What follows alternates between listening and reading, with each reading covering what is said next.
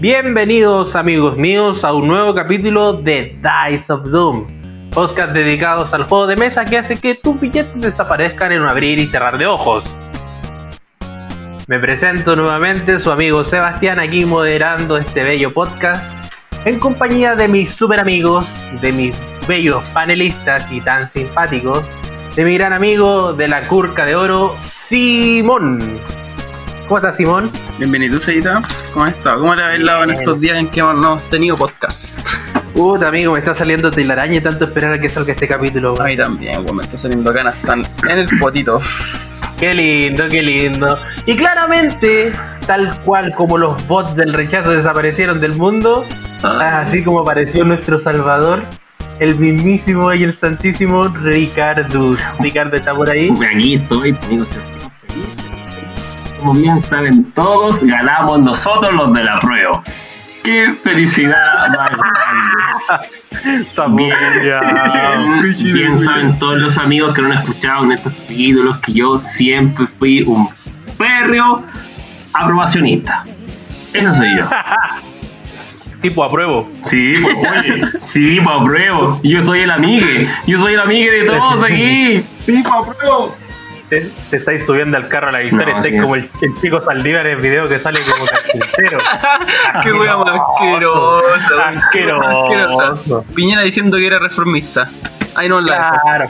Pero amigo, aquí no estamos para hablar de política, por favor. Acá estamos para crear patria, pero en el juego. Eh, para conquistar esas mesas y esos bellos mapas. Duro, pero justo.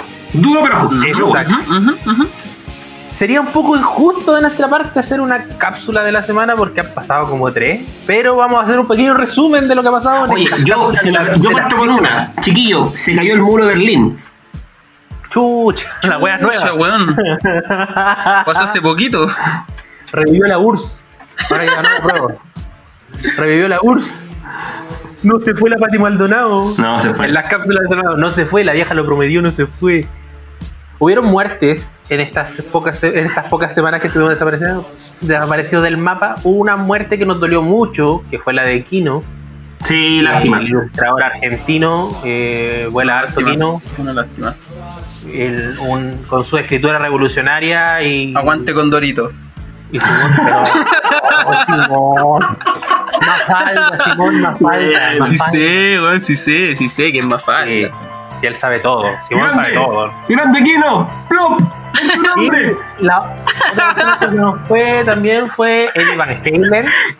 un grande, un grande, a la misma altura que Kino. Un gran. Claro, al, mismo nivel. Al mismo nivel. Eh, un gran personaje. un gran superhéroe. Un gran superhéroe. Lo, mejor que nos dejó Van Halen fue el superhéroe. Un gran personaje un superhéroe de excelencia, acompañó al Invencible Gigantón, acompañó al Mayor América. Gracias, Dexter. Gracias, Dexter. Y era buena esa serie de los amigos. No, una maravilla. Una maravilla. Lo mejor, lo mejor que nos puede dejar es de Sin duda. ¿Qué, más tenemos? La presentación de DC Future State. Eh, la, nueva, la nueva apuesta de DC, que es un poco controversial porque está rompiendo un poco con lo que de los cánones del cómics, o sea, ya no vamos a tener personajes eternos, sino que ahora vamos a tener lo que pasaría en un futuro, ¿cierto? Así es, eh, yo le tengo fe, yo creo que a DC le faltaba un poquito más incursionar en la innovación. A mí me encanta que Batman sea Bruce Wayne, me es difícil igual asimilarlo que, que otro personaje lo represente, pero hay que jugársela. Hay que revivir un poco los cómics, hay que, hay que jugársela. Bien, DC en ese Bien, Bien, bien, bien. Sí, me parece una buena. Bien bonito. Vi como a personas como bien de todos lados y esas weas. Que... Si lo hacen bien, yo creo que va a quedar como bien bonito. Se ve entretenido porque es una continuación directa. Eh, bueno, para los que han leído cómics saben que hemos tenido continuaciones de Ponte tú de, Superman. Claro, como decimos que lee mucho. hemos tenido continuaciones de Superman con Jonathan Kent. Hemos tenido continuaciones de. Batman, que el manto lo ha tomado tanto Tim Drake como Dick Grayson, como Damian. Entonces, eh, no es como muy alejado, pero sí eh, se hace raro de que sea una continuidad normal. Eso es el punto, que sea continuidad, que sea canon. Porque Nightwing fue Batman, pero eh, fue una etapa. Aparte, Nightwing es Nightwing, no necesita de Batman para brillar, ¿cachai? Sí, exacto, exacto. Esa es la Y pucha, igual me duele, me duele un poco el hecho de que no se niegue un poco la existencia de Terry McGinnis. Oh, sí, bueno. Es un personaje sumamente fundamental para lo que es el Batman Beyond, para, para Simón que está poniendo Ah, cara. ya, ya. Batman, Batman Beyond, eres Terry McGinnis. Qué importante, ¿eh? Un personaje, Claro, son maricones, un personaje. Sí, Terry McGinnis partió, bueno, fue un personaje creado para la serie de Batman Beyond y después fue incluido en los cómics y fue canónico hasta los nuevos 52. Creo que Rebirth igual tuvo una buena línea Mm. de, de Batman Beyond. Oh, bueno. Entonces me, me dolió un poco que no, que no se tomara en consideración. Quizás pueda aparecer como a modo de cameo o con una serie regular, uno no sabe. Sí, hay que, hay esperar. A mí lo que me duele de Batman Beyond es lo caro que es, weón. Hablando de Veronix, hablando de sí, es un abuso. Es un abuso, Es un porque abuso, no, hace mucho, no hace mucho, pero bueno. Sí, no hace tanto. Aquí vamos a estar criticando precios, pues si nosotros acá no tenemos nada que ver. No, por favor, somos unos caras sucias. Claro, Verdad, pa' qué verdad. lado.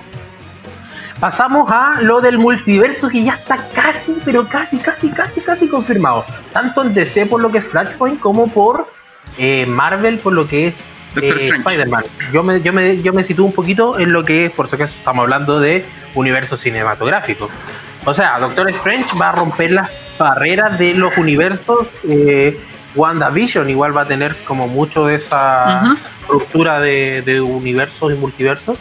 Y dijeron que en Spider-Man, con la confirmación de Jamie Foxx nuevamente como Electro, eh, se confirma, bueno, no se ha confirmado todavía así como legal, legal, de que Tobey Maguire y Andrew Garfield van a volver como Spider-Man. Pero lo tienen ya un pie adentro.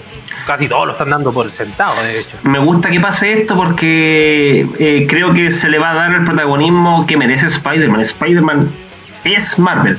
De ahí Claro. para abajo hay que revisar el personaje. Entonces, en el universo de las películas de Marvel, que Spider-Man sea el patiño de Iron Man, me dolió el corazón. Claro, están buscando que eh, haya un nuevo, eh, perdón, un- un- una nueva imagen paterna para Spider-Man. O sea, dijeron que el Doctor Strange podría hacerlo, pero no, Spider-Man se caracteriza por ser un adolescente que tiene la responsabilidad de ser un superhéroe. ¿Qué pasa con los cuatro fantásticos que la, como que la imagen paterna de, de Spider-Man en verdad tiene que ver harto con los cuatro fantásticos. Pues. Si ellos fueron Claro. un poquito los que crearon un poco lo que es este personaje como Exacto, para que. A falta de los cuadros fantásticos y la forzada inclusión de Iron Man en, en lo que Mm. es Spider-Man Homecoming, eh, Sí. de verdad que me da como hasta pena. Porque es, es mucha, mucha, muy forzada. De hecho, cuando veía la publicidad, la- o los pósters de Spider-Man, todos salían con Stark, weón. O, o sí, el que Iron Man tenía que salir, pues, weón, porque al final no, era mucho. No, era demasiado. Porque tenés que pensar que en esas películas igual como que era una película de media y media, pues era como de Iron Man y, y, y Spider-Man a la vez, pues weón. Pero no, Es que porque no la idea es que, se vea la peli- es que la película tiene que ser de Spider-Man, no. Puta. Y de hecho veis la película y sale súper poco eh, el Iron Man, weón. Sí, sale Fue poco, más la publicidad. pero igual es importante, esa es la weá. Al final, eh, sería bueno que en estos momentos que se habla de multiverso, ponte tú se pudiera abrir una barrera y ya aparecieran los cuatro fantásticos, los X-Men y etcétera. Sería una buena forma de incluirlo y de, y de por qué decir por qué ella es tan grande y el mundo no sabía de ello. Exactamente. Entonces, como que tiene que aprovechar esa oportunidad. Sí. Lo mismo con Flashpoint. Flashpoint es una buena oportunidad para poder reiniciar el universo de DC. Para ser un universo. Claro, crear Eso un multiverso, pero es ya. importante, claro, que sea más- todo más canónico. pues. Claro. Sí, lo que pasa es que DC tiene que corregir, corregir entre comillas, porque hay un tema de estilos también. Pero ahora tienen la oportunidad de hacer un Flashpoint. Flashpoint de por sí es un cómic popular, es un buen reinicio de universo, a mi gusto. A mí me gustó mucho cuando empezaron los nuevos 52, que después ha sido más o menos malo de otra cosa, pero Flashpoint en sí es buena, es una buena historia, donde los personajes de la Liga de la Justicia están involucrados con características que antes no lo habíamos conocido. Bueno, el, el- el universo cinematográfico nos va a permitir ver Batmanes por montones, y esa weá un fanservice del, de una tonelada. Exacto. Bueno, Es eh, bacán igual, no es para nada desconocido. No es para nada desconocido que tanto en Marvel, en Marvel el personaje más conocido es Spider-Man y en DC es Batman. Entonces que hayan tantas versiones y tantas ganas de incluir estas estas versiones antiguas de, de estos superhéroes, quiere decir que la industria también quiere darle como un refresh a la cosa. Sí. O sea, pasaron, pasaron, pero no pasaron sin pena ni gloria, sino que siguen siendo eh, canónicos y realmente importantes para las nuevas generaciones. ¿Ya? pasemos un poquito de por este tema de las películas. Eh, bueno, salieron unos pósters nuevos de la película de, The Suicide Squad de James Gunn, que simplemente se ve genial. Y lo que más me gusta y lo que más me llama la atención eh, es Harley Quinn. Sí. Creo que Margot Robbie eh, es y va a ser Harley Quinn. La nueva, la nueva imagen que tiene con el traje blanco, eh, perdón, traje rojo con negro, es Harley Quinn. Es una, ver una Harley Quinn de los cómics. Claro, destacaste lo mismo que iba a decir yo, exactamente. Están respetando el traje. la, obra un poco de la, de la serie animada, que es donde nace la Harley Quinn, eh, llevar al cine sin tanta parafernalia, sin va a sonar media buena la cuestión, pero sin, sin sexualizar al personaje, que al final no es la idea. Mm. Claro, es lo importante, lo importante. Si vemos la primera película de Suicide Squad, el traje como que no se respetó mucho. En la segunda película de Birds of Prey, la emancipación de Harley Quinn, eh, tampoco se respetó el traje y de hecho hubo un cameo del traje de la... o fue en la primera, el Suicide Squad, que hubo un cameo del traje de la Harley Quinn. Sí, cuando estaba como bailando con los o algo así. Ajá, solamente fue un cameo. Entonces, igual ahora que se vuelven a respetar los colores, y pucha, no es por nada, pero ver los personajes nuevos o los personajes que incluyeron en las películas y ver cómo se ven físicamente, eh, estéticamente, se ven muy bien. Sí. Le tengo, le tengo las fichas puestas a esta película. Igual yo. Eh, ¿Qué más tuvimos en tema de cine, series? El final de The Voice. Literalmente voló cabeza. Voló cabezas, literalmente. Eh, la serie es buena, la serie está bien dirigida, está bien actuada, son personajes sólidos. Em, la historia está bien hecha también, no aburre. Eh, mi crítica, para no meternos en describir qué pasó en el capítulo, es que Amazon yo creo que cometió un error al darlo capítulo por semana, porque yo creo que la idea de tener un servicio de pago es verte la web entera a tu pinta, ¿cachai? Eh, eso me hizo disfrutarla menos ¿Ya? ¿Solo eso? Sí. Ah, bien sólido, sí. Me pareció súper sólido el final de hoy. Muy, muy sólido. Sobre todo que. Eh, yo creo que a diferencia de, otra, de otras series que he visto yo, como de superhéroes y así, esta serie como que siempre es como planar, ¿cachai? Como que, siempre, como que nunca te aburre en ningún capítulo. Son todos igual de emocionantes. Sí, todo igual de emocionante de alguna otra forma. Igual podría refutar un poquito lo que decís tú, Ricardo. El hecho de que eh, sea un capítulo semanal le da más emoción porque estáis esperando el capítulo. Es lo mismo cuando veíais Dragon Ball, weón. Eh, cuando erais chico y teníais que esperar a los jueves porque salía el capítulo nuevo y esperar a que Goku Super Saiyajin realmente venciera a, Freezer y no que le volara la raja. Sí, no, es cierto. Si yo en un principio. No hablemos de Dragon Ball. No hablemos de Dragon Ball. Está vetado, está vetado Dragon Ball. Después grito pelado, vamos a estar acá. Bueno, pero. Em, yo en un principio pensé eso, ya, igual bien, qué bueno que sea así, quizás disfrute de una manera distinta la serie, pero no fue así, no pude disfrutarla tanto, disfruté más la primera temporada por eso, pero bueno, supongo que son cosas de estilo nomás. Eh, sí, pues igual. Para a mí me, me, gustó la serie. No, no puedo decir más. La serie es buena. Nada que hacer con Es redonda, es redonda, es una serie redonda. Y te muestra cosas distintas. Eso es lo bueno. Te muestra cosas distintas porque te muestra un. Te muestra al final como una lucha entre buenos muy nada contra buenos muy poderosos. Y esa weá como que, como que es difícil como hacer como el el equilibrio entre, entre esas dos fuerzas y lo hicieron bien. Y esa va a pues. A modo de semi-spoiler, porque no podríamos decirlo como un spoiler total, eh, tuvimos una imagen comparativa de lo que fue la imagen de empoderamiento femenino de Avengers Endgame versus eh, la imagen de empoderamiento femenino de The Voice y, y yo te puedo decir que superó con creces la de Avengers porque realmente ahí se ve lo que es el girl power. Sí, sí. Pero la escena posterior, uff.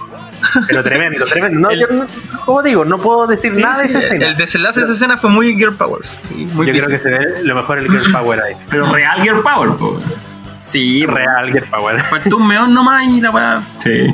Y claro.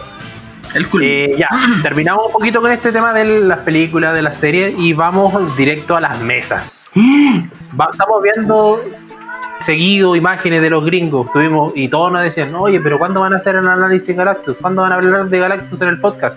Amigo, tranquilo, vamos a hablar de Galactus, pero en su momento. Eh, ¿qué, tenemos, ¿Qué tenemos que hablar? Eh, llegó la tan anunciada era de Galactus, del nuevo Galactus, ha llegado, ya está aquí, está presente en las casas de nuestros amigos, porque lamentablemente en las mesas no se puede ver por la pandemia, pero está presente se sabe que hay gente que lo tiene, se sabe que hay gente que lo tiene ahí guardadito. y que está esperando que se acabe la, cuarentena para ir corriendo a jugarlo. Eh, es una figura que tiene muchos usos, no, no tiene un uso único, sino que tiene varios usos, y que principalmente trae polémica. Polémica por su uso, polémica por su supuesta errata, que no fue una errata, sino que fue como una corrección. Polémica también por su precio y por su bajo stock. O sea, acá en Chile llegaron muy poquitos. Imagínense los países que no llega Heroclix. Eh, traerlo sale muy caro porque por el, lo que es impuesto y es el peso de la figura porque es grande. Entonces, eh, esa sería más que nada la polémica que puede traer Galactus. Bueno, y hasta el momento todavía no vemos un torneo gringo en el cual eh, Galactus esté siendo estrella. No sé qué opina mi amigo Simón. Bueno, igual el Galactus es un. Que fuera, fuera de, que ver a mesa o no, yo encuentro que el potencial de la figura es la figura en sí. O sea, nunca. Hace rato no veíamos un colosal que midiera como. Cinco veces lo que medía un colosal de. De ahí, por ejemplo. O de Infinity. Sí, de Infinity. Entonces no sé, esa pura, la, pura diferencia de tamaño ya como que te dice mucho de lo, de lo que es el mono en, tu casa, y al final yo creo que ahí es donde se va a quedar. Como mostrarle la repisa. Yo, honestamente no me lo compré por lo mismo, porque dije que va a haber más repisa que va a haber mesa. Sí, va a haber más repisa y, que Y para hacer ese balance, o sea, gastar su buena cantidad de lucas, más de 100 mil pesos. Más de 100 dólares acá en Chile. Sí, sí, más de 100 dólares. Y yo no voy a gastar esa plata en una figura que lo voy a tener a la Sí, lo que pasa que, claro, yo para ponerle un poco la ficha al personaje, bueno, eh, es un poco lo que se ha dicho en podcast anteriores, no todos son 300 modem. ¿sí? Claro. Entonces, claro, pues hay que buscarlo, hay que jugarlo, hay que atreverse a variar los formatos y quizás por ahí, en una de esas, Galactus vea mesa, pues, fuera de fuera Encuentro que en Golden el personaje tiene mucho, mucho potencial y mucho que hacer, sobre todo con el con el Dial del Heraldo. Bueno, eso lo vamos a explicar como en. Creo que en podcast próximamente, así, vamos a hacer un equipo, pero, pero yo creo que en Golden va a estar muy, muy filete, así como que podría ser mucho, mucho, mucho, mucho. Yo creo que llegó el tan mentado Willpower, pero yo no voy a pagar más de 100 dólares por un Willpower. Esa es la verdad. Sí, es que, es que hay, que, hay que darle el valor coleccionable también a la figura. Yo creo que. Sí, no, claro, sí. En plástico. Te comprando estás comprando una escultura, pero un, DC Collector, te sale ¿cuánto? 80 dólares y es mucho más bonito que la figura y es del mismo tamaño. Ah, no, yo, yo me compraría el Doctor Manhattan si me dieran a elegir, pero aún así, hay gente que le gusta el Galactus, ¿cachai? Un personaje importante y es barato. aparte que Aparte que es modern y pucha, a lo mejor te puede servir para, un equipo, no sé, pues su, su Capitana Marvel o alguna wea así. Si tuviera la posibilidad todavía de customizar figuras, yo te digo sinceramente, sacaría ese Galactus de ahí y pondría el antiguo porque me gusta más. me gusta más porque es más de cómics, el otro es como, de hecho, se parece al enemigo de, no sé si vieron la serie animada de la máscara. Sí. Había uno que era como pelado, que tenía como un sí. moicano, que se le salía la cabeza. Era muy, es muy parecido a lo que es el Galactus ahora. bueno, es que sí, pues, le sacaron el casco y quedó como raro. Claro. Pero. llegó Galactus. Llegó Galactus, llegó, eso es lo importante. Llegó, llegó y como se, llegó como se esperaba. Con Galactus llegó con polémica. O sea, llegó retumbando la mesa. Sí, sí. sí, Hay mucho que hablar, mucho que tejer de, de Galactus. Y no llegó solito. No llegó solito, pero dale. Claro, claro. Eh, llegó también Galactus con la una de las polémicas que llegó es el poco stock en las tiendas. Estamos viendo muy poco stock, eh, las tiendas están muy limitadas. De hecho, acá en Santiago, hace poco que llegó la edición de Spider-Man, limitaron la compra de booster de tan poco material que está llegando. Te las piteaste, pues, eh, Puta, la cagué, pues, weón. una. Sorry, sorry, cabrón. Pero eh, el problema no radica en los compradores que compran mucho, yo creo que radica más en lo que es Whisky, que está distribuyendo muy poco material. Debería ser una distribución más equitativa. Los gringos se están llevando todo. Bueno, he visto mesas de gringos con dos Spider-Man 1776, pero por lo menos tres equipos con dos de esos monos, weón. Qué chucha. Muy bueno el mono. Sí, sí es bueno, pero yo digo eh, lo que es el stock. Imagínate que acá en Chile, ¿cuántos bricks habrán llegado al total de Spider-Man? ¿Unos 5? Más, no sé. Sí, En Argentina, imagínate que en Argentina llegó un brick abierto de Spider-Man. Buena. La wea, llegó, el puro. El puro cartón del brick. Entonces es así de penca como está la distribución ¿eh? hoy en día. Eh, necesitamos, chicos que están escuchando el podcast, eh, visibilizar un poco más el juego. Si tienen figuras, eh, súbanlas a Instagram con hashtag de Heroclix, Heroclix Latinoamérica. Dyson Doom, por supuesto. Dyson Doom. Eh, etiquétanos, más adelante vamos a empezar a sacar eh, nuevas eh, actividades en Instagram. No sé, muéstranos tu equipo, muéstranos tu figura. Si quieres que le hagamos una, una análisis. Muéstranos, lo que quieras. Muéstranos lo que quieras, amigo. Muéstreme lo que Tu figura, literalmente. Muéstrame tu figura, claro. Entonces, eh, la idea es visibilizar un poco más el juego en Latinoamérica. ¿Ya? Sí, eh, respecto a lo que estáis comentando del stock, eh, sí es necesario señalar que esto no es de ahora, no es necesariamente un efecto pandemia. Eh, Mm. Hay ediciones que se abrieron, se jugaron sellados y no se vio más. Claro. ¿Cachai? Entonces, importante. Creo que la, la pandemia afectó un poco más esto. No, no cabe duda, no cabe duda. Lo que quiero, lo que quiero dejar en claro que no es de ahora, no es como que, oye, ahora no hay stock. No, ha habido un stock hace tiempo, un- una baja de stock. Sí, igual hace rato está decayendo el Heroclix en Chile, sobre todo. Bueno, lo único que Claro. tenemos como conocimiento de causa. Pero. Hace poco. Pero claro, en, en la pandemia se sentó más porque era lo único que veíamos, pues, bueno. No, no fuimos allá a jugar, ¿cachai? No íbamos como. eh, lo típico que hacía las tiendas, pues que abrían un. se dejan como un brick para ellos para abrirlo como. como premio y eso como que incentivaba así como que hay más boosters dentro de la web. Ujú. Los únicos boosters que siempre quedaban eran los de batas. Hago un llamado también a la gente, a la gente seguidora de nuestro podcast, a nuestro fiel seguidor. Gente que no se no teme al juego, gente que no teme arriesgarse. Juegue con figuras que no son metas. Prueben combinaciones con figuras que no son metas. ¿Por qué? Porque eso facilita que la gente va a querer comprarse más boosters para poder armarse equipos más variados. O sea, ir a jugar a una mesa que tú veis que en todas las mesas están jugando con el mismo mono, no, no es bueno. No, no, no le hace bien al No es juego. motivante, sí, se entiende. No motiva para nada. Igual dentro de las redes sociales nosotros tenemos como un plan para incentivar ese tipo de cosas. pues. Claro, estamos Digamos- pensando hacer varias cositas, tenemos Claro. varias cosas en mente, Varias como cosas en Times of Doom, eh, en congregación también con otros con otros grupos de, De de Latinoamérica. jugadores, tanto, tanto de Latinoamérica, tanto como a nivel nacional. Claro. Pero como les digo, eh, hago este llamado a variar un poquito más el juego, un poco más la meta. Y si nos se quieren y si nos quieren comentar algo de algún tipo de mono que quieran que nosotros veamos, pueden decir, nosotros lo vemos y volar hacemos un equipo y Sí, que esto sea dinámico, sí. chiquillos. Claro, exacto. sumando un poco a eso, la idea es jugar con lo que te gusta. El personaje, tu personaje Sí. favorito, si te gusta Batman, aunque no haya ni un Batman bueno, dale, juega con Batman. Hazle 30 equipos al Batman que queráis y si te resulta Oye, uno, Si poner una con ese. en tu equipo, ponlo. Sí. Ponlo. Si tú estás feliz jugando, no importa perder. Lo que importa es pasarlo bien. ¿Y cómo sabes si sacas una, una, una, un equipo meta, weón, sin saber que era meta y te funciona, ¿cachai? Es parte del juego, por supuesto.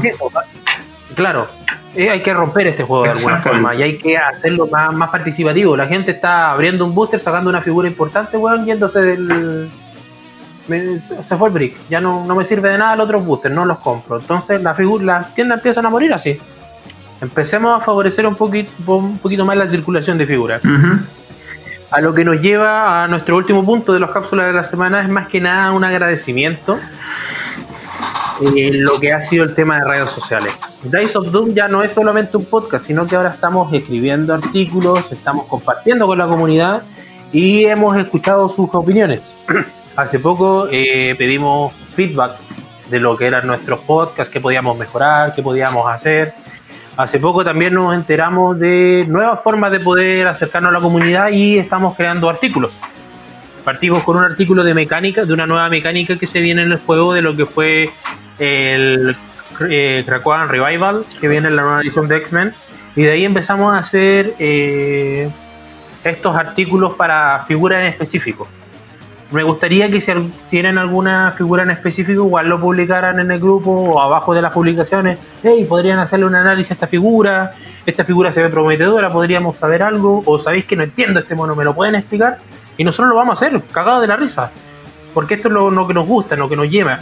Nos llena mucho a, eh, acercarnos más a la comunidad. ¿Cierto? Sí, claro, eh, sí, sumándome un poco a lo que está diciendo el Seba, eh, yo las últimas tres semanas he estado subiendo eh, unos pequeños análisis sumados a una suerte de sinopsis del personaje, tanto en serie como en cómic, dependiendo de dónde sale.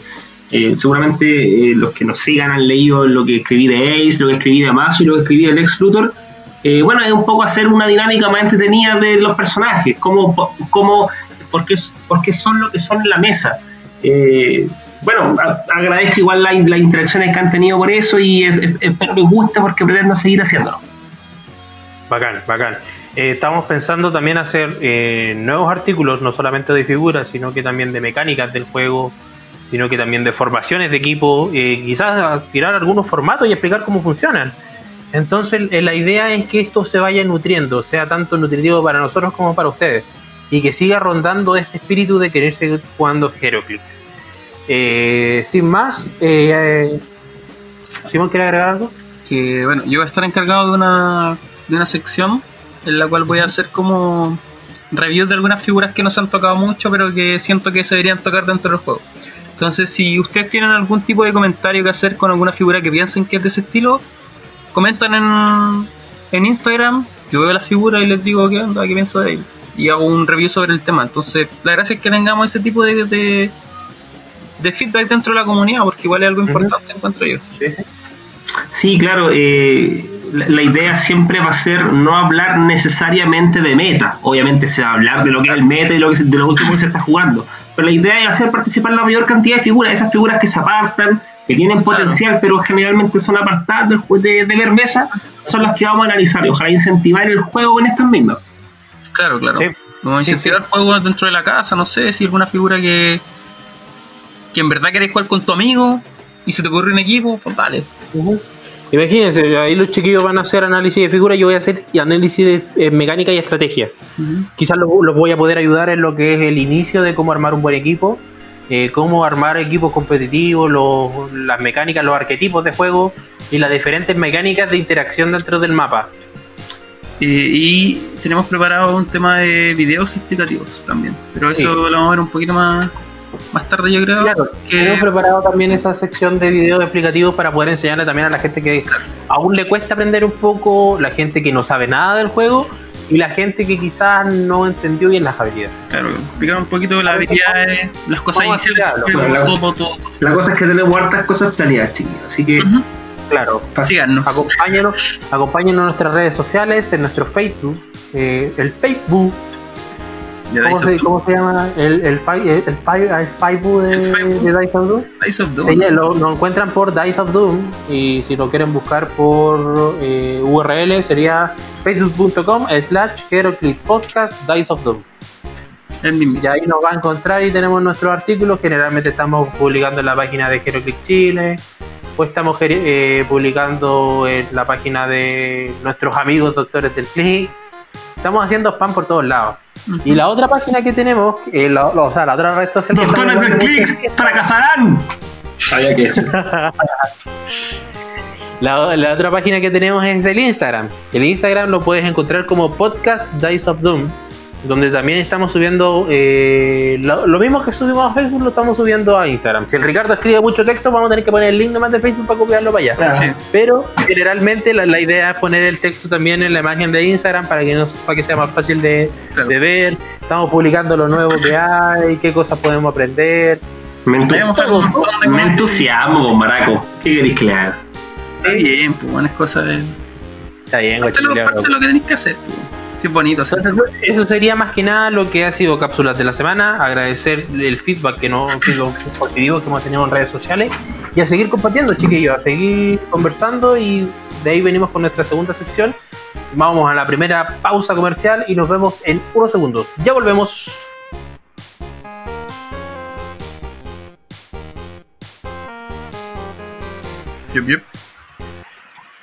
Amigos míos, bienvenidos nuevamente volvimos de la pausa, relajaditos, tranquilitos. Eh, vamos con el tema de la semana. Eh, primero que todo quiero hacer una suerte de introducción. Este capítulo es un poco especial para nosotros. Eh, de hecho, el nombre del capítulo es Revir o Renacimiento, porque queremos hacer las cosas bien. Creo que partimos analizando booster, analizando figuras y todo lo demás. Pero nos faltó lo principal, presentarnos, presentar de dónde venimos, qué hacemos, qué queremos hacer. Entonces este, este capítulo es más de origen, eh, en el cual no solamente vamos a ver el origen de nosotros tres, porque lamentablemente con Mario no, no, puede participar oralmente de esto, pero ustedes saben que siempre está, está su esencia por ahí y sobre todo en el relato de nosotros se va a encontrar.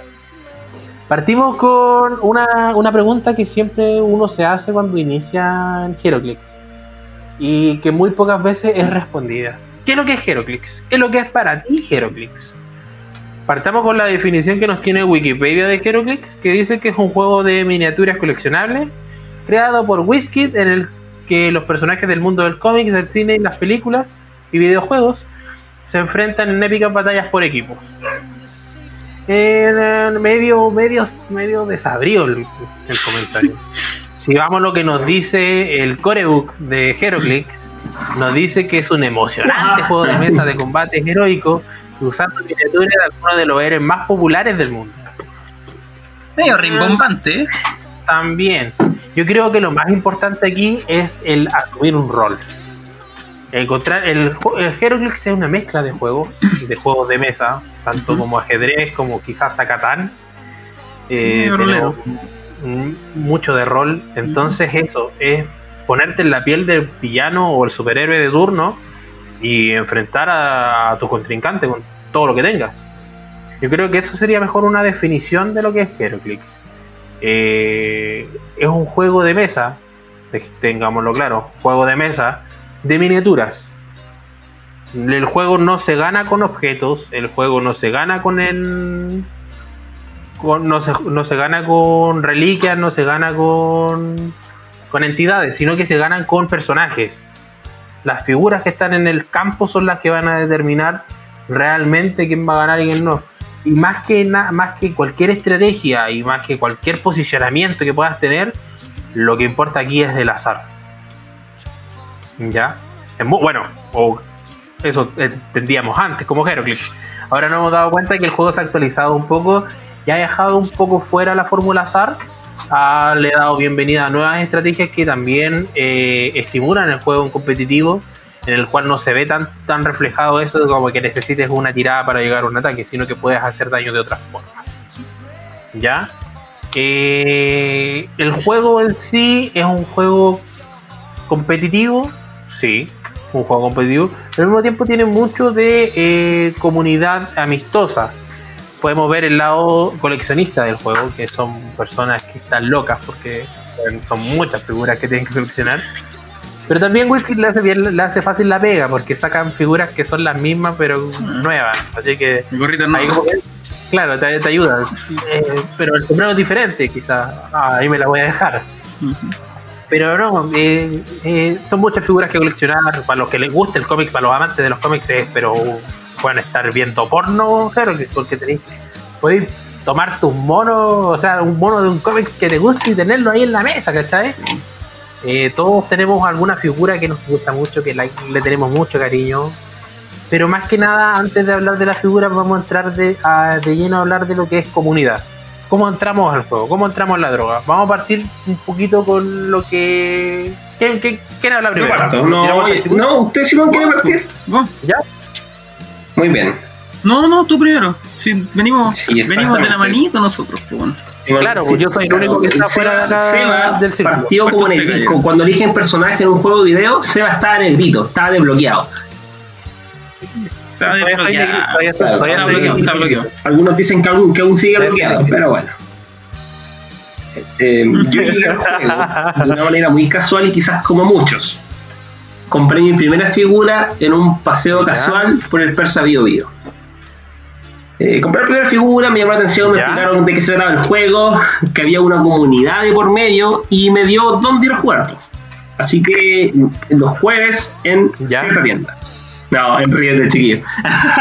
en Rivendell. En tienda, una tienda que mantiene eh, vivo el juego. Y llegué ahí y hablé por la, por la, por el, la página Heroic Chile, el Facebook, hablé por el Facebook, de Heroic Chile y dije que era novato, qué sé yo, parecía una comunidad, es una comunidad bien... Eh, me, dijeron, una persona habló, un jugador, que él me podía enseñar. Así que fue, me enseñó, me enseñó lo básico, jugó una partida. Eh, es, que no, recuerdo, sé que eh, se metió en nuestro grupo de novatos en su oportunidad, pero no me acuerdo el nombre. Puta, si con una foto podría identificarlo. pero el loco me enseñó lo básico, el loco era más que nada coleccionista. Entonces igual se me le dio bacán porque me enseñó, se tomó la tarde para enseñarme. Lo básico. Bueno. Ya. Ya, hasta ahí llegamos entonces con la historia de cómo entró al juego. Simón, Simón, ¿cómo entraste tú al juego? Ojo, cómo entraste al juego, no estamos hablando de quién conociste ni nada. No, no, sí, así como. La, primera como visualización del juego que tuve fue cuando estaba en el colegio. Tenía como, no sé, creo que estaba como en quinto o algo así. Y eh, había un mapa, una vez en un recreo, vi un mapa y unos monitos en mesa. Y dije, hoy la guarda. Y vi como jugaban como 5 minutos y fue como, uy, yo quiero meterme en esto. Y pasaron los años, y pasaron los años, y pasaron los años, y un día tuve un sueldo. ¿Ya? Y dije, veamos qué tal este juego, si me acuerdo cómo era. Lo busqué por internet y descubrí que seguían jugándolo acá en Chile. Y eh, fui a Debir, al, al local donde, donde está Debir, ahí en, Providencia. ¿En Providencia? Sí, sí, por ahí. ¿Ya? Y me compré unos booster de Warif. No, no, no de Warif, perdón. De. Sí, sí, de Warif y de Ellsworth. Ahí sacaste, ahí sacaste Chason para Buena, ¿no? Mira. Sí, sí me salía el Venom Punisher. Cacha. Dulcecito. El peor chase de la historia. Ya. Eh. no, porque después sacaste otro chase malo. Sí, saqué, saqué, el Starbrand. Y eh, bueno, me compré también un starter. El starter de Warif, que todavía sigo teniendo la pura Nico Minuto, pero. Algo queda. Y la cosa es que, bueno, un día me contacté por, por Facebook. Y alguien estaba pidiendo gente para que era novato. Y por Facebook y quería juntarse con alguien para jugar. Me ruborizas, me ruborizas. Y sigue Seba, por favor, sigue, sigue Seba. Ya, pausa dramática, pausa dramática, porque en algún momento va a haber la, la convergencia acá. La convergencia de estas tres historias. Ya, lamentablemente, no, o sea, no lamentablemente, sino que yo con ellos no comparto ciudad. Bueno, yo no nací acá en Santiago, yo, yo llegué a Santiago hace. ¿Cuántos años llegado? ¿Tres años? ¿Ya? Más o menos. Claro, pero mm. peor, porque soy del norte. Claro. De allá donde hay tierra con tierra donde no hay árboles. por eso tu color de piel, po. Exacto, por eso soy morenito. Cafecito, me Roto, ya, resulta que en Iquique, yo soy de Iquique. Venga. Estaba un día carreteando con un... Estaba carreteando con unos amigos y llegó uno, un muy buen amigo que venía de un torneo, o sea, de un lanzamiento, de una edición. Y venía con una cajita llena de superhéroes. Bueno, yo había visto esas figuras antes, porque antiguamente en Iquique había una tienda de Salo, donde yo habitualmente compraba mis cómics, no sé si vos ah, te acuerdas de la editorial argentina SD, que eran los, cómics que yo regularmente compraba de, de, DC, eran de la editorial SD. Y recuerdo que en Salo tenían eh, un, creo que era, un booster, y el único booster que había de, de Heroclix, pero yo siempre también lo vi desde lejos vi que eran figuras de superhéroes, claro, como estaba comprando cómics, weón, me llamó la atención. Pero era o comprarme cinco cómics o comprarme la caja de booster, ¿cachai? Y no habían de perderse, prefería comprar cinco cómics. La cuestión es que eh, veo a mi amigo con esa figura y yo le dije, weón, ¿todavía existe ese juego? Dijo, sí, sí, si querés te enseño. Me enseñó esa noche, me, eh, lo aprendí, pero súper mal. sí, sí, lo, subimos después.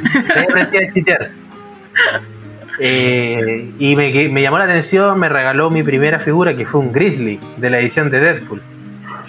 Para que cachen lo malo del mono, weón. Y pucha, de ahí me llevó a una tienda que, bueno, la única tienda en Iquique que traía juegos de mesa. Y ahí estaban jugando torneos de Heroclix. Y justo fue que yo llegué y al ponte tú llegué un día viernes y el día sábado era el torneo de el, lanzamiento de Avenger Defender Wars. Para que cachen más o menos de cuánto tiempo llevo jugando, llevo poquito. Resulta que eh, hablando con el, la persona que atendía la tienda, yo le dije, ya, bueno, está interesante la edición, me gustan harto los monos porque los conocía todos, eso era lo más gracioso, los conocía todos. Sí, y yo le dije, pero puta, ¿sabéis que no hay ninguna figura así como que me llama la atención un Superman, una weá así? Y él me dice, ¿sabéis qué? Yo justo estoy vendiendo unas figuras de Superman, porque ya no, no tengo tiempo para jugar. Y me vendió el Shifting Focus de Superman, de la edición de World Finders. Yo quedé loco que pero rayando con la figura, weón, eh, la preciosura de ese Shifting Focus, lo que tienen la oportunidad de ver esas figuras, eh, saben la, versatilidad que tienen los monos. Y jugué el sellado y ahí partí, bueno, me volví loco. En ese tiempo trabajaba de empaque, entonces tenía plata todos los días. Y casi todos los días compraba monos, weón. Pedía, pedía a Santiago, pedía a Valparaíso, compraba todo, a todos lados, todos me veían. De hecho, muchas personas me, han, me conocen porque le he comprado figuras de, desde Iquique, me mandaban para Iquique. Y bueno, eran súper poca gente las que jugaban ya en Iquique, 5 o 6 personas. bueno, mis mejores amigos, eh, vivía con ellos mientras estudiaba eh, y jugábamos todo el día. Bueno, habían días que nos amanecíamos jugando. Y armando formatos de mierda, jugando de mierda, Acabó, sí, y jugábamos chiriendo. No, te creo. Te conocimos así, weón. Jugábamos chiriendo. De hecho, sí, Hypertonic, Cago y me devuelvo, una wea así. Y de ahí me vine a vivir a, Santiago y estuve unos meses con vergüenza. Eh, me vine a vivir a Santiago porque, bueno, mi pareja ya, eh, estaba trabajando acá en Santiago y yo me vine acá por ella. Y me daba vergüenza ir a jugar a las tiendas, esa es la verdad. Puta, Carmela, Nortino. No, es complicado empezar hasta que un día le compró una figura un loco y me dijo, ya, juntémonos en Rivendell porque este, este día se juega Heroclix. Dije, ya, pues fui para allá, ¿cachai? Eh, me pasó la figura del hombre y yo dije, ya, como se juega Heroclix, yo cacho que él me va a enseñar. Y no, el weón me pasó la figura y se, fue a mm. conversar con su amigo y yo me quedé ahí parado viendo cómo jugaba el resto, weón. Si te vimos ahí con, y yo con mi, con mi mochila y con mi bolsa, mi bolsa matutera llena de monos, weón, con la ilusión. 300 monos en una bolsa. Claro, porque, claro, como en que jugaba yo todo el día, todos los días con mi amigo, yo decía, puta, acá jugamos hasta tarde. Y que llego y veo un par de weones solo sentados, un weón con terno y otro weón, pero más desaliñado que la chucha. Sentado jugando terrible mal, terrible malo. Y yo vengo dije, no, y digo, ¿puedo sentar con usted? No. y era el Ricardo con el Simón, eh, y, así, y, así, como, como el, niño que quiere hacer amigos rápido, vine y le regalé figuras. De hecho, sí, nos regalaste IDCAR. Sí, le regalé unas IDCAR y a Ricardo le regalé un linterna verde. El Simon. Sí, pero blanquitos. Simon Bass de Verdad. ¿Verdad? Los porque, los porque, el, porque el Ricardo es más bonito. Me regalaste dos de cartas, de Iron Man y la de Capitán América. Sí. Porque dos monos. Te regalé los dos monos, pues bueno. ¿Quieren pelear? Y ahí nos hicimos amigos, pues. De ahí empezamos a, a, jugar. Nos dimos cuenta que en realidad no había mucha mucha mesa para el novato. El novato no, no tenía mucha mesa, puta. Veía y huevones jugando con Goblin King un torneo de 300 y no te daban ganas de jugar, po. nosotros teníamos monos mierda. Claro, no, eh, en ese tiempo predominaba en la mesa el One, One Man Army, estaba Goblin King y Unimind sacando chucha. Y, y Thunder, por cierto. Entonces nosotros teníamos equipos malos. Bueno, yo me compré el passport de, de Edgeworth, po, weón. ¿Qué es la weá más mala la weá Lamentablemente me gusta de ese, pues no había nada que hacer.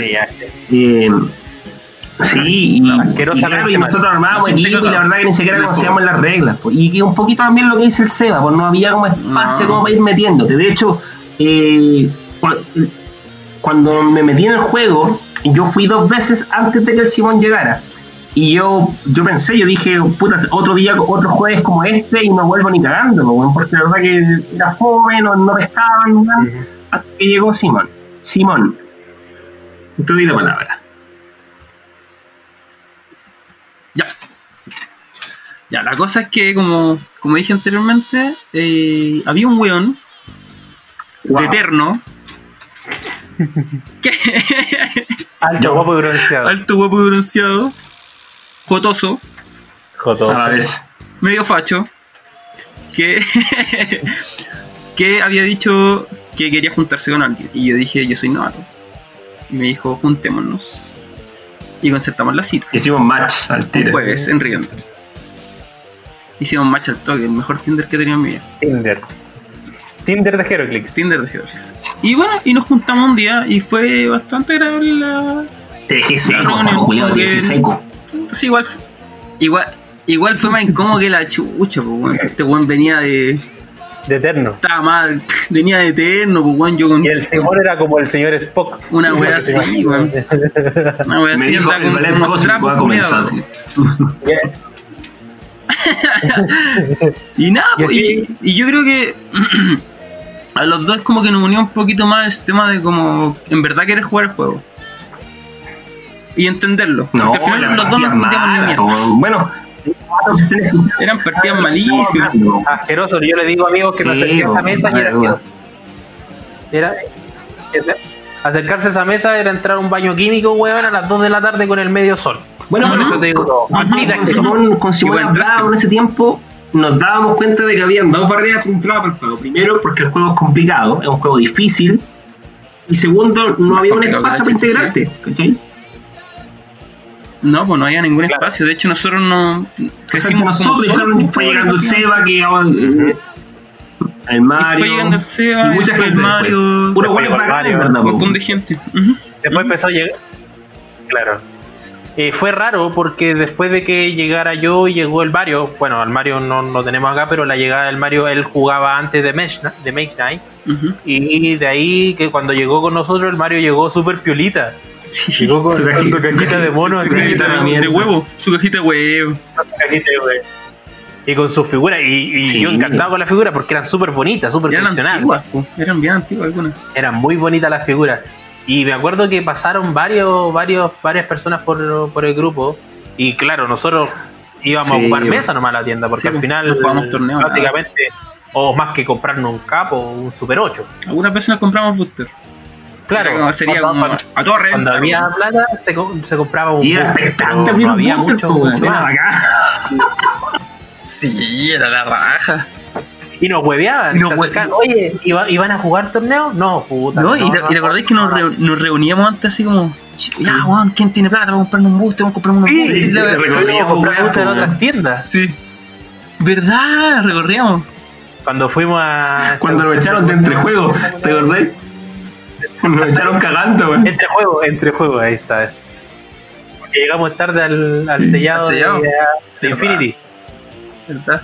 ¿Verdad? No, Y cuando, nos llegó el rumor de que estaban vendiendo los, los Sí, más baratos, dijimos, al toque, ¿te acordás? Y aguantaron Y la. A mí me parece la wea. Igual Y el compramos. se compró todo y le salió dos veces el mismo mono. Y salió el Angel. El Angel Esto dos veces responde y un el terrible poquito a, lo, a, a cómo entrar en la droga, ¿o no? Claro, Sí, sí. sí, sí. Y entramos bien, entramos y a- a- nos afianzamos como amigos, los cuatro. Tanto Ricardo, con el Simón, con el Mario, yo, eh, nos afianzamos bien y empezamos a, a formar Claro. esa comunidad de, de novatos, ¿cierto? Donde empezó a ir el Yarko, El Jerko, el Ignacio. Perdón, el César Jerko, también se unió más o menos por esa Ignacio. época. Ya nació. Después. No, pues eso fue después. Fue, fue, fue, fue. Fue después. Acuérdate que entró el Cristian con el Nicol- con el. Sí. Oh, sí, la- Báltica. sí. Pero esos buenos, esos Sí, buenos llegaron sí, buenos. No sé qué chucha, weón. Llegaron buenos para la weá. Sí. Es que eran es que son el Cristian ricos. tenía, Cristian tenía una, un- una forma de pensar el Yo juego. quería Sí. romperle, cuando quería el romperle la weá. Cabro culiado, pensaba yo. Era como. era, rico. era como weón. calmado, y el Báltica, Sí, era weón, sí, con- con weón. dos metros de Sí. sensualidad, weón. Otra weón. Otra Báltica llegó terrible pollito y después se fue No, metiendo al meta que y ahora no también lo es saca nadie. buen jugador. No.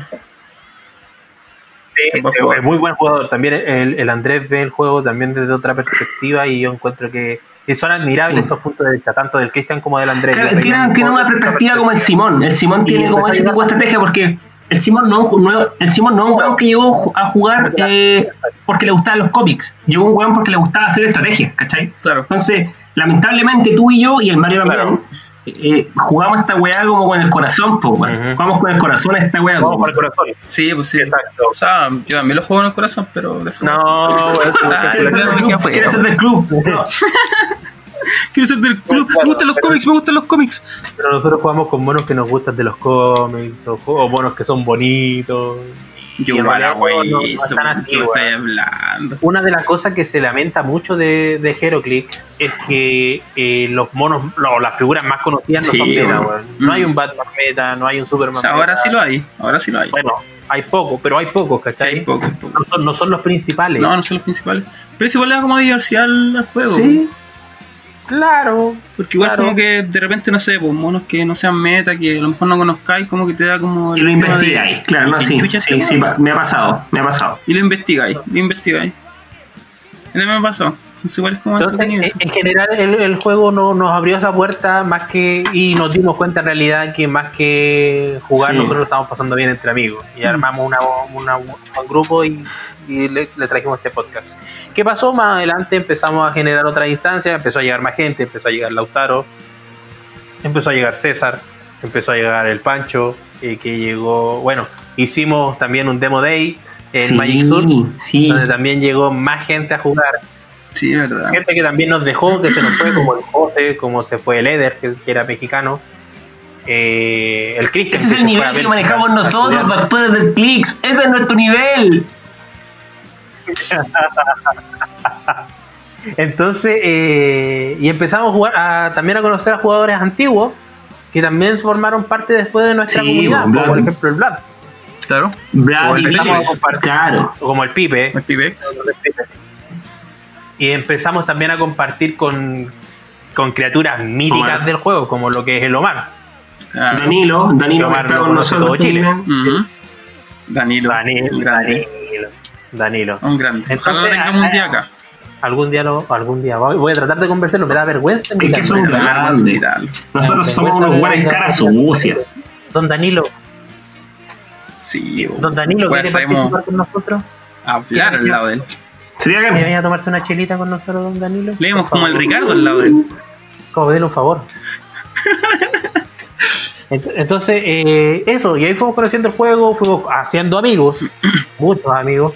Amigo. eh, creamos una, una bonita comunidad, un bonito un bonito grupo y le hemos pasado bien.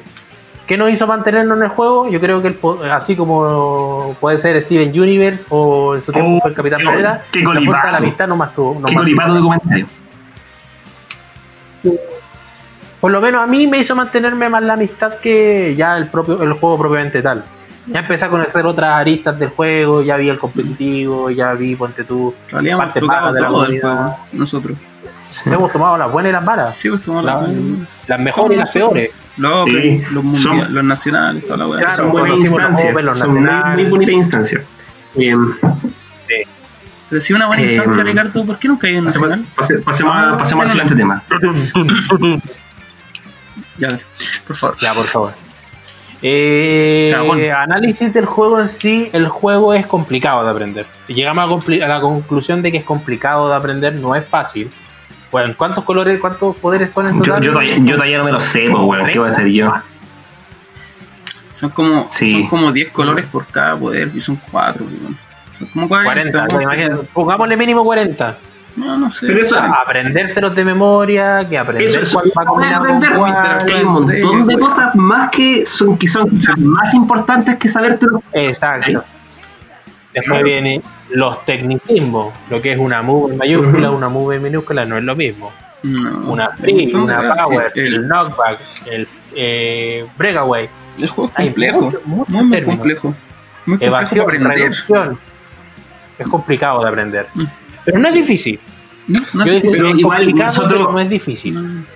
Porque Nosotros hemos visto a, a harta gente eh, en este grupo de novatos, hemos visto a harta gente que se ha unido y se ha ido por lo mismo, porque la barrera de entrada, las reglas del juego hacen difícil, si- siendo que nosotros siempre ofrecemos la, la posibilidad de ver a jugar con nosotros, te enseñamos, pero igual es hueviado dedicarle tiempo a aprender la cuestión porque es complejo, es complejo.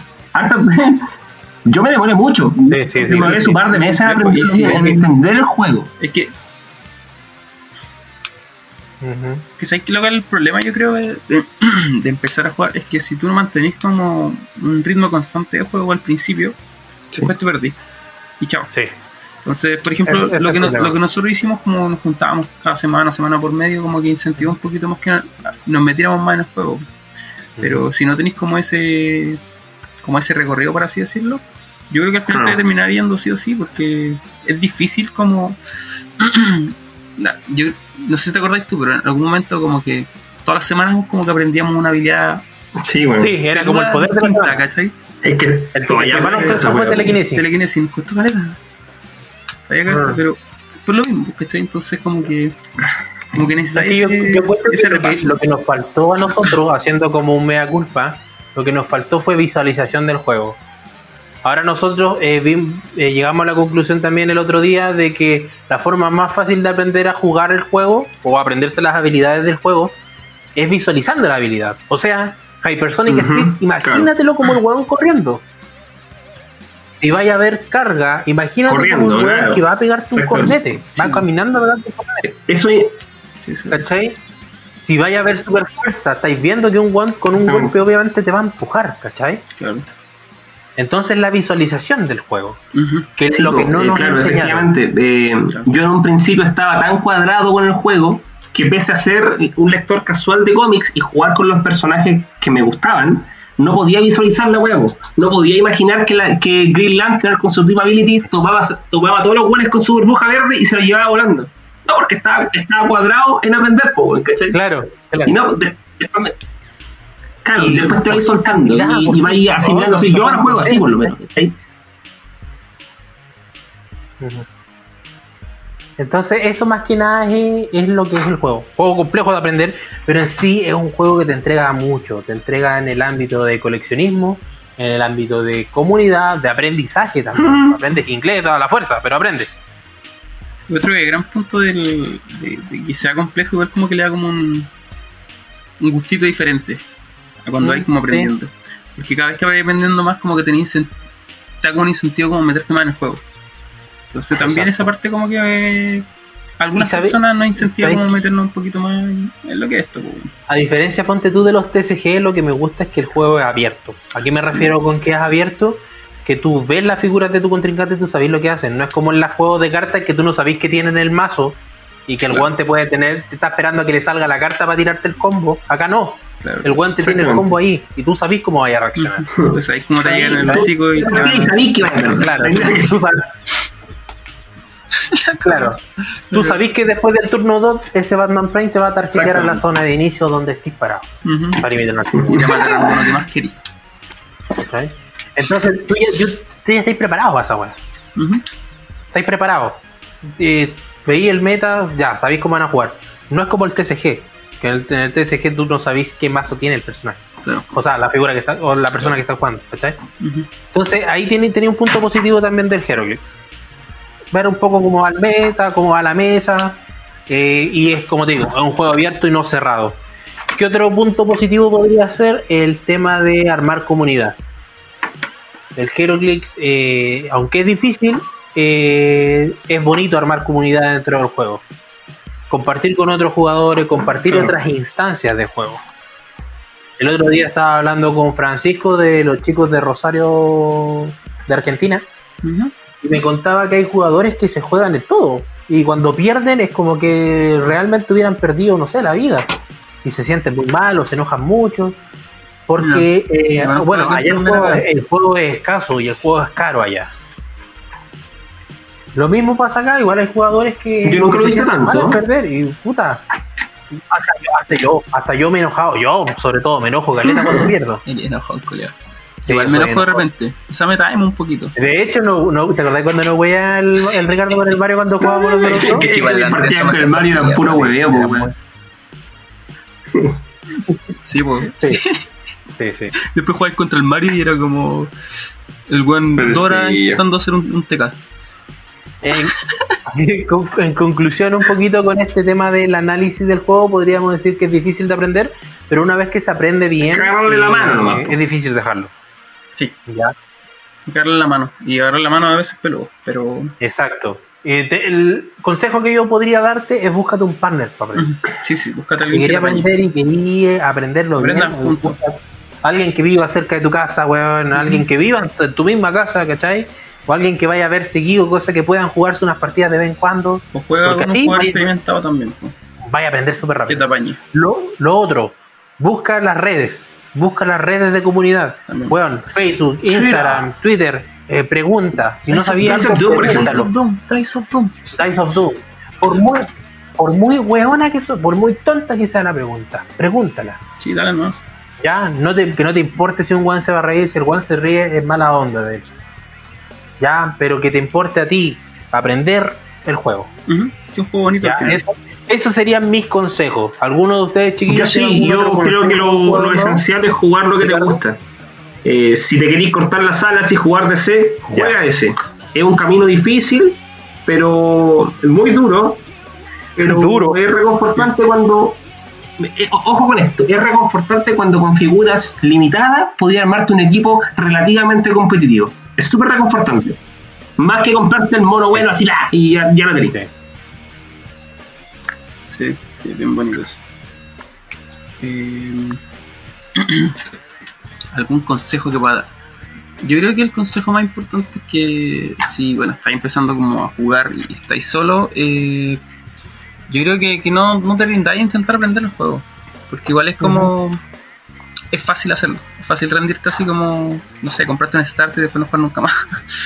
Claro. ¿Cachai? Entonces, no sé, igual hay hartas instancias en las cuales como que antes de la pandemia había hartas instancias en las cuales la gente podía acercarse a, jugar el juego si cachaba un poquito más con el tema de las redes sociales.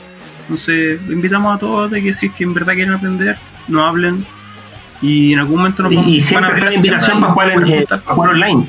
Si estás escuchando también siempre está la invitación para jugar online. Así que tenemos disponible el Discord, Heroclin Online Lat, tenemos el, el mismo Facebook, así como ya alguien para, jugar una partida. o TTS. Tabletop Simulator. así que cualquiera de los dos estamos probando. Pero que no les quepa la duda que les vamos a ayudar. Si, bueno, si estás escuchando este, este podcast y es la primera vez que estás conociendo el juego, bienvenido. Que sepas que hay una comunidad que apoya a los novatos y que si tienes alguna duda, una pregunta, bueno, si necesitas una figura, habla con nosotros. Tenemos cajas de, de, monos para regalar a la gente nueva. Yo tengo, yo tengo un Galactus, el one que queremos suyo. Somos buenos en la raja. Somos buenos en la raja. Los del click, somos buenos en la raja. Los mejores. si tienes muchas ganas de aprender, nosotros te vamos a enseñar. Eh, la idea es que te mantengas. Es lo principal, que te mantengas acá. El juego nos ha dejado una pasarela de jugadores, pero tan grande que, no, me acuerdo ya casi de ningún nombre. Mm, sí, hay nombre por ahí. Bueno ya han pasado, han pasado gente que ha gastado lucas y se va pero con las manos vacías. Y ha pasado gente que no ha gastado ni uno y se van con los bolsillos llenos. Entonces el juego. ¿eh? sí, el juego te da, pero también te quita. Sí. Ya, eh, nosotros también, como Days of Doom, eh, que hicimos, hicimos una encuesta, ¿ya? Hicimos una, una pregunta en nuestro, nuestras redes sociales en Facebook y en Instagram, en el cual nosotros queríamos que los jugadores se involucraran un poquito más, ¿ya? Que estuvieran un poquito más presentes con nosotros. Eh, modo virtual, obviamente, porque no, no sería prolijo que estuvieran todos así mandándonos mensajes para acá y que se escuchara, sino que eh, hicimos una pregunta, o sea, tres preguntas en realidad, en el cual eh, nos tenían que contar su origen. Las preguntas eran, ¿Cómo conociste Heroclix? ¿Qué te llamó la atención del juego? Primera pregunta. Eh, ¿Qué te ha hecho mantenerte activo en el mismo, descartando la, causa, la, pausa pandémica, obviamente? Y la tercera pregunta sería, ¿qué te gustaría ver en el juego? Puede ser mecánicas, figuras, objetos o etcétera. Esas tres preguntas las hicimos a la comunidad y tuvimos eh, en total varias respuestas. Vamos a resumir algunas de ellas eh, que tenemos acá. Vamos a partir con la respuesta de Heroclix Rosario. Amigos de Argentina. Muchas gracias con los chicos de Heroclix Rosario porque han estado con nosotros desde el día 1. Sí, Nos han apoyado, han compartido nuestro, nuestro, Instagram, han compartido nuestro Instagram. Subieron, con ellos eh, también. Claro, subieron nuestra página de los podcasts, bueno, están, pero full. Yo de verdad que me saco el sombrero con ellos. Muchas gracias. Respondieron, saludos desde Argentina. Me llamo Francisco y soy coleccionista, jugador de rol y juegos de mesa. Todos los vicios. Conocí Heroclix por un amigo que me dio las oh, minis de Grifter y Iron Me Grifter, weón, que pena que no ha salido ninguna figura de Grifter. Eh, meses después fui a un bar donde jugaban Heroclix. Más estilo. ¿Un bar donde argentino, más estilo. Más estilo, ya. Sí. sí. Estilo, estilo argentino. Y me enseñaron el juego. Desde ahí no dejé de armar equipos y pensar en minis me llamó la atención la posibilidad de darle vida a un cómic en el mapa. Vuelvo loco a lo que no conocen. De un tipo de jugador. Esa weá es tremenda. Tipo de jugador, Tremenda. Exacto. un tipo de jugador. Un tipo de jugador. Número 2. Me mantiene el hecho de seguir al frente del grupo de mi ciudad. Sin saberlo, un día quedé a cargo de la comunidad y eso te lleva a seguir buscando cosas para que no se muera. ¿Cómo lo estamos haciendo acá? Ayudando a crecer, Ayudando a crecer la comunidad. Nunca liderándola, pero ayudando a crecer. No, ni no. Somos unos caras sucios. Somos unos caras sucios. Somos muy roteques, Somos muy roteques, Pregunta número 3. Espero eventos de como la Liga de Ultron o la de Batman eh, No Man's Land. Bueno, esa liga, lamentablemente, nosotros Antigua, ¿no? pudimos jugar. Íbamos muy tarde. y las ligas que nos tocó a nosotros fueron asquerosas, como la de Regenesis, como la de Día del Futuro Pasado. Ligas, pero asquerosa. Bueno, no, no. Puta, ya, el Tricentinela sí, bueno. Pero bueno, Regenesis, Liga Cara mala. Ojalá hayan ligas así en el futuro. O sea, no como Regenesis y Día del Futuro Pasado, pero sí como las antiguas de Ultron y Batman No Man's Lands. Después tenemos la respuesta de Heroclix Uruguay. Número uno, estaba empezando a jugar Magic. Fue a una tienda a ver si había gente con quien jugar y estaban jugando Heroclix en una mesa. Quedé encantado en el acto. Buena, el mismo tipo de juego. fan de los cómics. Exacto. al, otro día, al otro día compré el starter de Avengers originales. Me enseñaron a jugar y nunca volví a jugar Magic. bueno, bueno. bueno, bueno. un poquito. Hoy el, el starter de original es muy bonito. ahí sale el Iron Man, pero con la, armadura antigua. Está el Capitán América, ese que te permite moverte. Está el Thor, bueno, es muy bonito. Está la Wasp, el Ant-Man y el Hulk. Muy, bonito muy bonito starter. Dos, la variedad de figuras y posibilidades para cada equipo. Buscarle la vuelta para utilizar equipos diferentes a los que se usan usualmente y poder competir con el con el equipo meta. a los que usan usualmente ah con el beta ¿Cachai? Competir con el meta El logo te está diciendo, me gusta armar equipos diferentes, poco usuales y aún así competir con el meta. ¿Cachai? Pulente, Claro. claro. Sí, es bacán. La número 3 dice más colecciones y figuras más competitivas de DC. Uf, por favor, con colosales. Creo que los últimos años se ha dejado bastante de lado DC. Nosotros, desde que empezamos a jugar, con Ricardo nos vienen diciendo lo mismo. Antes, DC era la raja. DC era el meta. Ahora, nada. no, no, no, bien Aníbal, bien Aníbal. Sí, le puso, le puso, le puso, le puso. Ahora vamos con la respuesta de FTH Realms. Buenas, mi nombre este es Simón. Bueno, otro Simón. Y soy de Villa. Segundo, claro. debe ser bacán, y soy de Villa Mercedes, San Luis, Argentina. Comencé coleccionando, quería personajes de Doom Patrol en mi estante y empecé a buscar de dónde las podía sacar.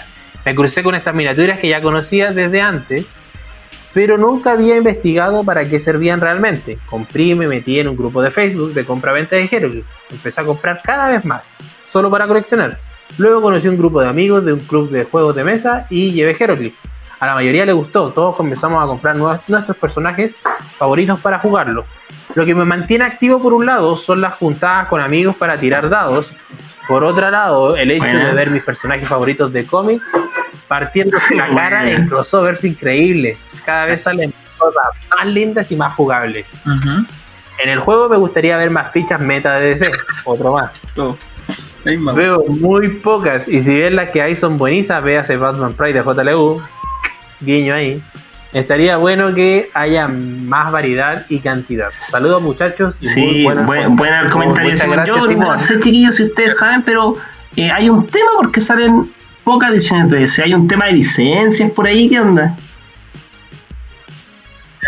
Si alguien nos puede comentar más adelante por qué será eso, si es que sabe la razón, agradecidos. ¿Y por qué salen eh, ahora ediciones, weón? Si no sale sí, bueno, mucho. de Marvel y una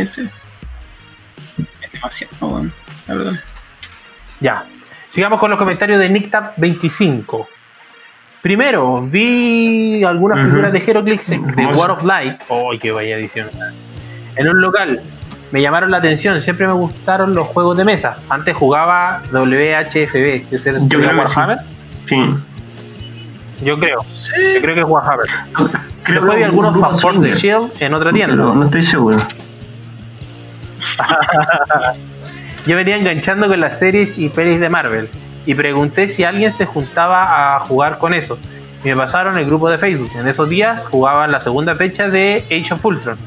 Y me pareció hermoso el juego. En esos días compré mi Fast Force y jugué draft de Nick Fury and Agents of Chill. Hermoso el juego. Me sale mi primer super rara, el Hulk de 300 puntos. Qué buena figura, weón. Y la tercera fecha de Age of Ultron me dan mi primera IDK y me saco mi segunda no. el Ultron 6. Buena. 2. Me mantuvo activo el grupo y sus ganas de jugar. Distinto formato de la mayoría de las veces un buen nivel competitivo. Más tarde descubriríamos que éramos bastante exigentes entre nosotros. Cuando fuimos a los Rock de Buenos Aires, llevándonos algunos campeonatos, también estos torneos grandes me encantan. Y bueno, las ecuaciones con mis personajes favoritos y armarle todos los equipos que pueda. 3. Me gustaría ver un set entero de Marvel Zombie. Uy, Marvel Zombie. Puta que lo han querido, pero parece que las licencias se la han botado a cada rato. Otras franquicias como Star Wars, Street Fighter, por favor, una Star Wars se está pidiendo. De nuevo, no llegué a juntar ni uno. Mortal Kombat, miles de etcétera. También creo que estaría bueno que haya revistas dedicadas al tema con análisis de figuras y sets. Review de nuevos sets, explicación de estrategias de ratas armado de equipos de algún cómic, como pasa o pasaba a muchos otros juegos. Y que tal vez venga alguna figura del próximo set o un Gravity de algo nuevo. Para alentar la compra, creo que algo que, había en Warhammer. Eh, sería, sería como la revista de Club Nintendo, así como que te enseñaba las claves para matar a. Sería, sería, como, la, sería como la revista Avon, que te vienen con un con, para frotar y tener la colonia. claro. Al final lo único que tenemos acá es el video del buen abriendo booster, pues, Oye, pero interesante lo que plantea el socio porque aquí nos damos cuenta que otro tipo de jugador, a este loco le gusta plantear estrategia, le gusta competir. Bacán el loco, bacán. Sí. Y ahora vamos con eh, una, respuesta que nos llamó mucho la atención y de hecho nos hizo sentir como los fangirls más grandes de, uh que fue la, respuesta de Paradise Clicks. ¿Quién es Paradise Clicks? Para, para mí personalmente como Sebastián lo encuentro los buenos que hacen los mejores memos de Heroclix. A nivel mundial. Eh, son tan súper activos con el juego, son brasileños, así que tuvimos que traducir su, respuesta. Y bueno, yo me sentí súper bacán que, lo, que, pudieran haber respondido las la, preguntas, de verdad.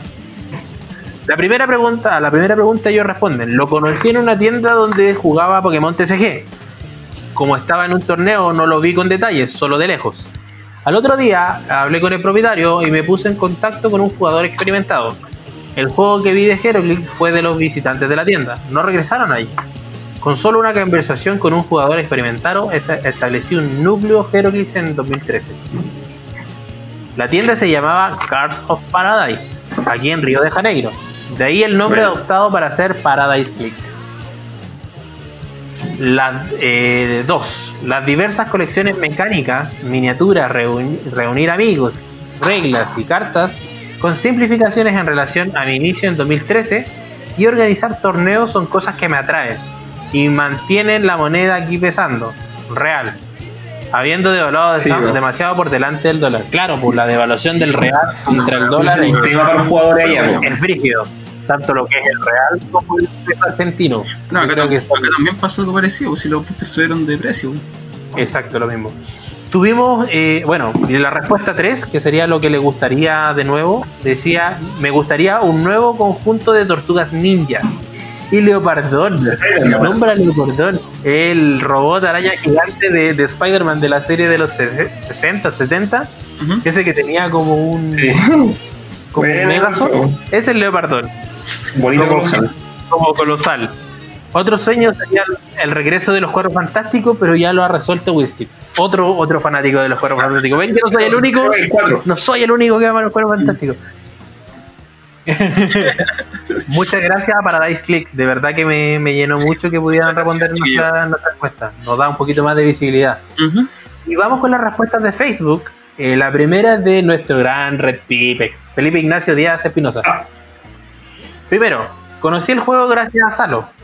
A veces pasaba a mirar después del colegio y me llamaba la atención la figura, pero nunca me compré una. Empecé el juego cuando salió la edición de Avengers Movie. Viendo la página de Devir vi que tenían figuras y compré algunos mini boosters en la edición.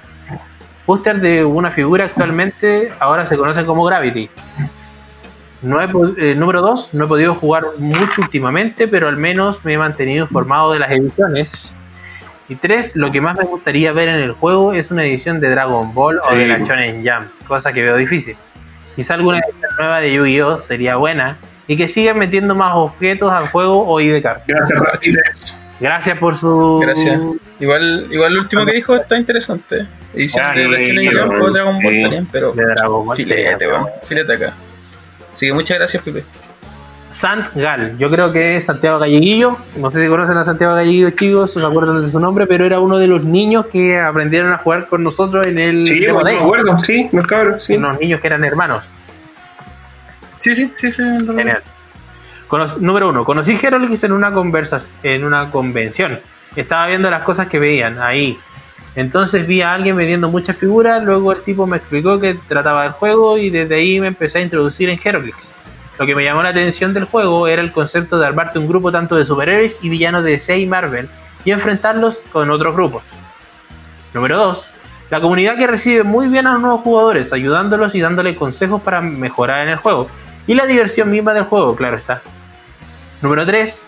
Yo siempre me imagino figuras de otras franquicias que podrían poner en el juego, como Transformers, Power Rangers, etc.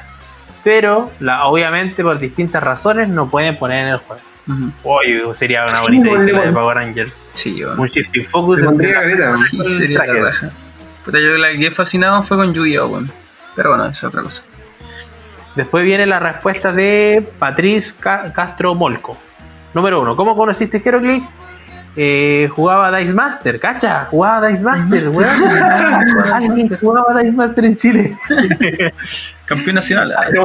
Anteriormente y conocía el juego de vista, pero no, pero en un torneo vi las baterías de poder y me enamoré. Encontré muy linda la figura del año 2015. ¿Qué te ha hecho mantenerte? Eh, me retiré porque el meta del 2017-2018 estaba muy cerrado. En ese tiempo estaba el, meta, si no me equivoco, Goblin King. Sí, era asqueroso. Y el Jaquim. Y el juego se volvió fome, porque siempre el mapa se repetía en la misma figura por lo... Y es cierto, porque los mapas. Sí y al juego y volví ahora justo a tiempo de pandemia por la vuelta de los juegos fantásticos y también una nominación de Spider-Man. ¿Sí? bueno. Número 3, ¿qué te gustaría ver en el juego? Creo que eh, justo en este momento están nuevas dinámicas que incentivan a jugar team temático y con menos elementos externos de la misma figura, recursos, idegar, cards, vehículos. Me gusta más el juego con objetos y figuras, es más simple para desarrollar y no te entrampa. ¿Mm? Es malentendido, no te entrapas en malentendido. Buen análisis de un jugador antiguo que tuvo un traído por las nuevas ediciones. ¿cierto? y Chato es antiguo, que es cierto, lo reitero, antes el mapa era puro Unimind y puro Goblin. Sí. Y aquí a veces. Era puro Unimind y puro Goblin Y era, y era súper fome ver peleas de Unimind, De hecho, acá de en Chile ganó. Sí, es su último. No, ¿no? Sí. Cuando lo jugó Martínez. En el último, sí, en el último. Sí, el, último, segundo. Sí, el último. Y el Unimind también. Ojo que sí, mencionaron Rosa Nico porque ese buen jugó Unimind cuando ya. Es decir, a Goblin King cuando ya no hacía mucho. O sea, ya estaba el. Ya no era lo que era. ¿sí? Sí. Sí. Y el último comentario que tenemos acá, el de Damián Castillo, que es más cortito. Y nos dice, lo, conocí en una feria en ñoña, encontré a Rorro Sepúlveda, quien tenía sus figuritas y me conquistó un agente cero. Solo por la figura, sin entender la mecánica ni nada. Ahí le pedí alguna página o algo buscando y buscando me encontré con Sebastián Aguirre. Eh, hola, soy yo. quien junto a Simón Paiva Ortega. ¿Qué soy yo? Me regalaron mi primer team y de ahí ya dos años súper irregulares. Número 2. Quiero aprender a jugar bien hasta ahora. Soy súper básico para jugar, pero me sigo manteniendo por eso, por eso, por aprender más y por las figuras y porque aún quiero armar mi mapa 3D. Claro, Damián siempre nos comenta lo mismo que quiere armar loco, siempre está buscando figuras figura bien extrañas, ¿cachai? Como que no, no, está ni ahí con el meta ni competir, el loco quiere figuras bien específicas. Y la respuesta 3 dice: Quiero ver figuras de los caballeros. por favor, weón, por favor, Por favor. Sí. Agradecemos entonces a todos sus respuestas, llegando a un, pequeño análisis de lo que fue esta, esta encuesta. Eh, el cariño del juego se siente, se sienten estos jugadores, ya sean novatos, ya sean experimentados, eh, se, se, siente ese cariño tanto por el coleccionismo como por el juego de mesa propiamente tal. Nos vamos a nuestra segunda pausa comercial y volvemos en unos pocos segundos. Nos vemos.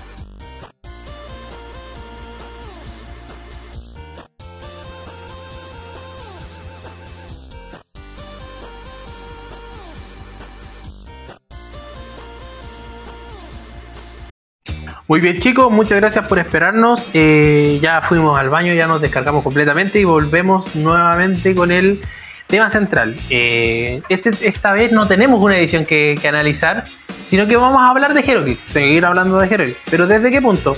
Veamos primero, primeramente lo que son los aspectos culturales del juego. El juego propiamente tal tiene varios orígenes. Primero, los cómics, que es el principal. Muchas figuras son eh, calcadísimas de los cómics. De hecho, hay muchas figuras que parecen sacadas del mismo cómic, así la misma pose y todo. Después tienen eh, figuras de películas, de videojuegos, como lo que son Street Fighter, Halo, eh, películas como lo que es El Señor de los Anillos, porque cabe recalcar que la edición del Señor de los Anillos no, es del libro, es de las películas. Y otros juegos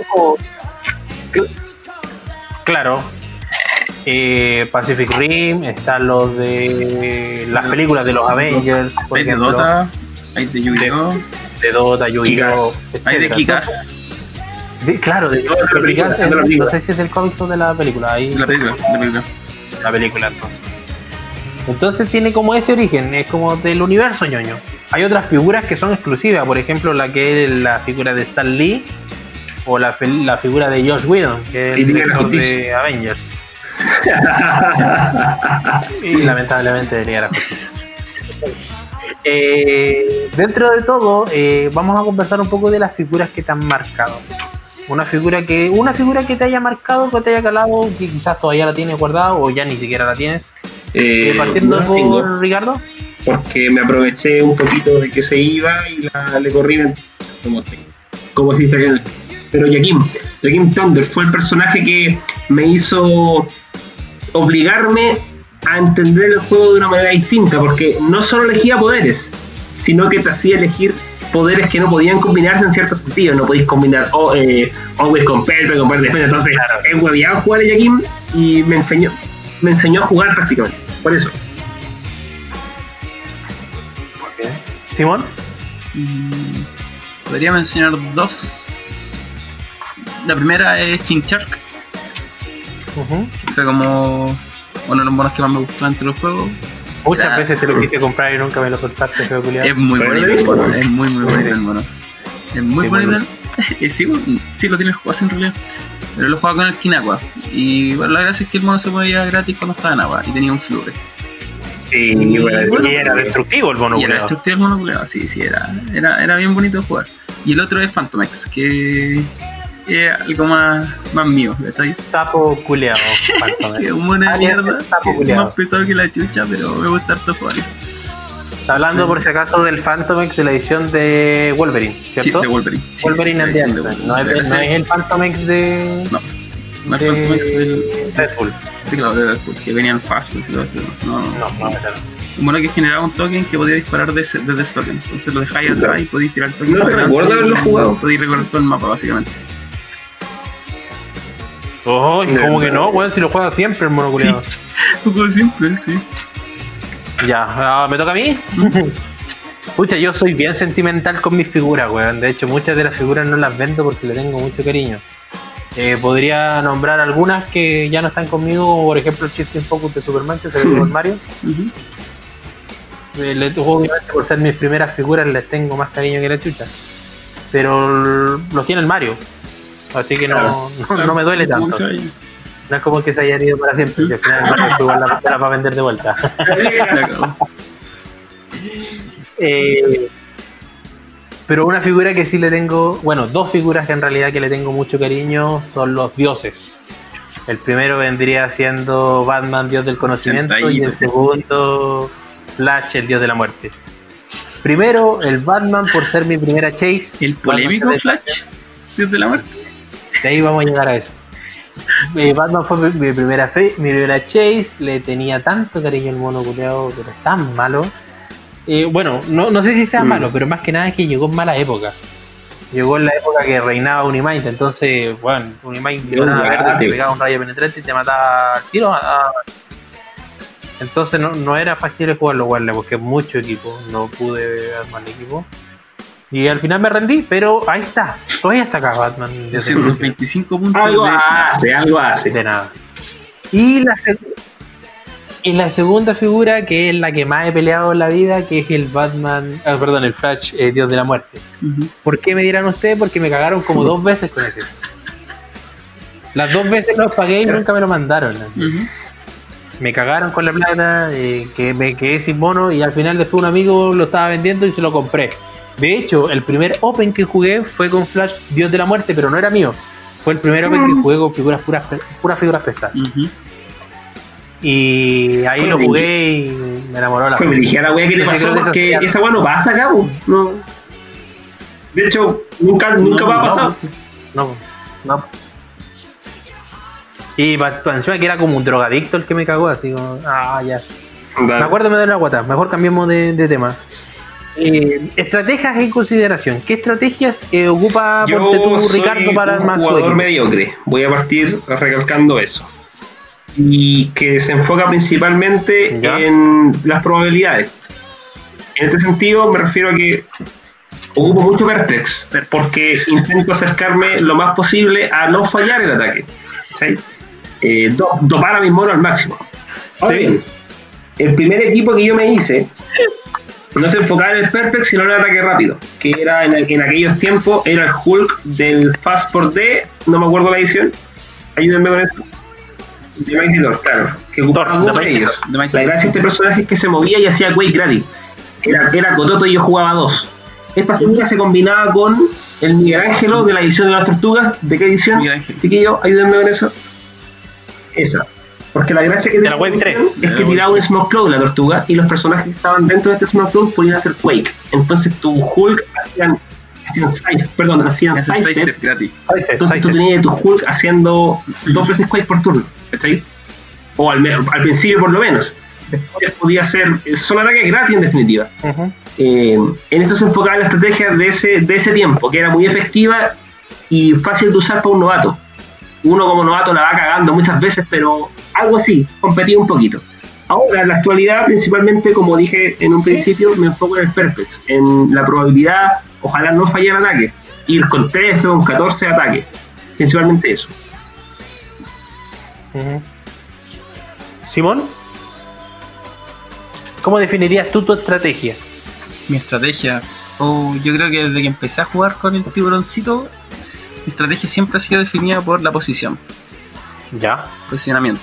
Siempre algo que me ha gustado harto. Entonces, generalmente yo soy como el weón que. El primer movimiento que hace no le llegan, pero sí hace que pueda llegar a el, al oponente, ¿cachai? Entonces yo creo que siempre he intentado jugar con eso. De hecho, debo recalcar que sí, una gran parte del equipo de Simón es el mapa. Sí. Simón siempre tiene preparado un buen mapa para sus figuras y eso hay que recalcarlo. Yo siempre juego con el mapa, algo que me parece un mapa que me parece interesante entre las figuras. Por ejemplo, si te juego. beneficioso. Claro, por ejemplo, si tengo algunos monos que disparan desde, desde la chucha, mapa abierto, contra monos que no pueden hacer eso, etcétera. Entonces, sí, yo creo que la posición es como mejor estrategia. Y me gusta mucho jugarla así. Muy bien, muy bien. Eh, con respecto a mí, eh, no sé cómo definir mi modo de juego. Porque armo tantos equipos, weón, que no podría decir que, que, uno es mi modo de juego y el otro no. Pero podríamos decir que lo que más trato de hacer siempre es jugar temático. ¿Ya? Ya sea tanto por la elección del mapa como por el control, control de probabilidad temático eh, siempre busco la oportunidad de jugar temático y lo otro es que creo que por ahí tendría que ir mi estilo de juego de tratar de mm. hacer los máximos ataques posibles por turno. Ya sea con algún bystander, ya sea con algún bicho que pudiera hacer doble ataque o con autónomo, etcétera. Siempre o como también te da la posibilidad de control mental. Que esos son los equipos que he ocupado últimamente. De hecho, el equipo que voy a hacer en análisis ahora es el equipo de control mental. ¿Ya? Eh, pasamos entonces al equipo del capítulo. Los chiquillos me dieron la oportunidad de que el, equipo de este, capítulo eh, fuera el equipo que yo jugué en el Open, en el último, el último Open que pudimos jugar antes de la pandemia, que fue el Open de Magic Sur. Con este Open yo quedé segundo en clasificatorio porque era un equipo trampa, como mm. decían, como dice el Mario, porque la gente no, sabía lo que se estaba enfrentando. El equipo básicamente es un equipo temático nombrado, el Fire Club. ¿El temático? Y está compuesto por. Como fast, eh, eh Breakfast Club. Club. Como el Breakfast Club. El equipo en sí, eh, no, no, bueno, es difícil de conseguírselo porque es un equipo caro. Me salió mucho, me salió mucho, mucho. Sí, tiene hartas chase, Entonces, el, equipo consta de eh, Jim Gray de Hellfire Club, eh, Jason Wingard, que es la pieza, la pieza principal del equipo, Emma Frost, también de la edición de X-Men Dark Phoenix serie animada,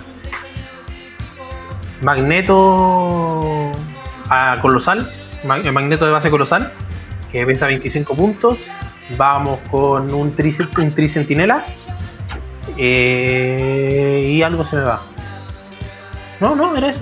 Jean Grey, sí, esos 5. Que me da un temático nombrado por 5. Que el Fire Club. La gracia de ese equipo es que, eh, bueno, de partida te limita mucho el juego a rango porque la, con la Emma Frost a tus personajes no lo pueden eh, tarjetear a más de 6 cuadros. Entonces obligas a tu oponente a acercarse para poder atacarte. No te puede atacar de lejos. O por lo menos a grandes rasgos.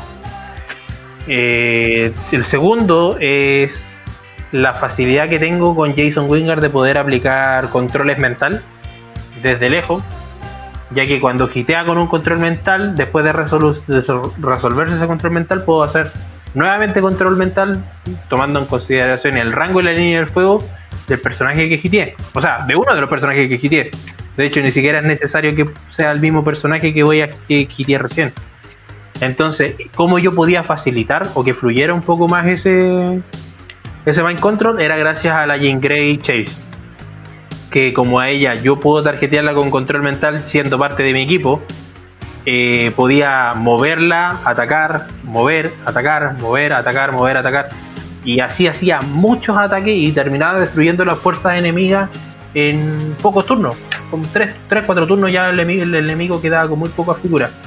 Y para, hacerlo un poquito más corto, y en el caso de que me fueran a atacar a la Jean Grey, eh, los, que no la, los que no la conocían, se llegaba la, la gran sorpresa de que ella tenía un stop click y al llegar a ese stop ella hace 3 de daño a todas las figuras a 4 cuadros.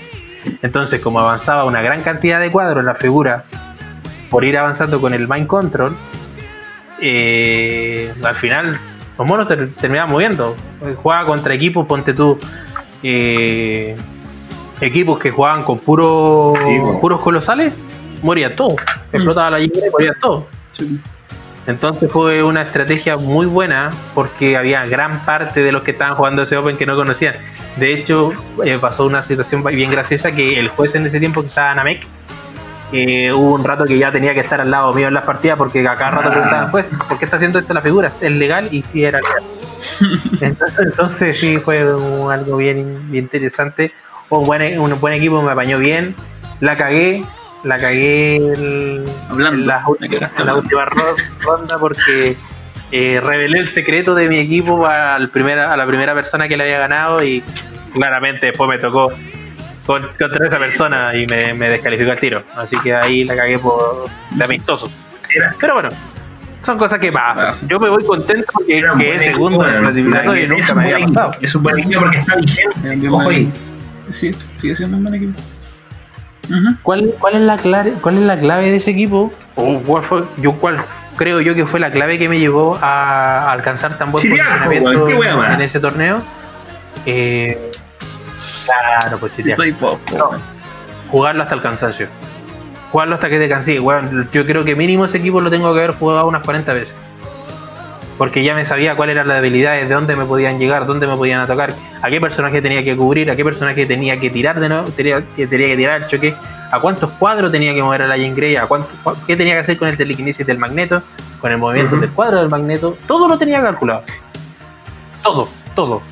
O sea, me fallaba algo y cagaba. Y ahí fue donde me ganaron también en el. Porque yo dije, ¿sabéis que si me hacía esto me había cagado el equipo?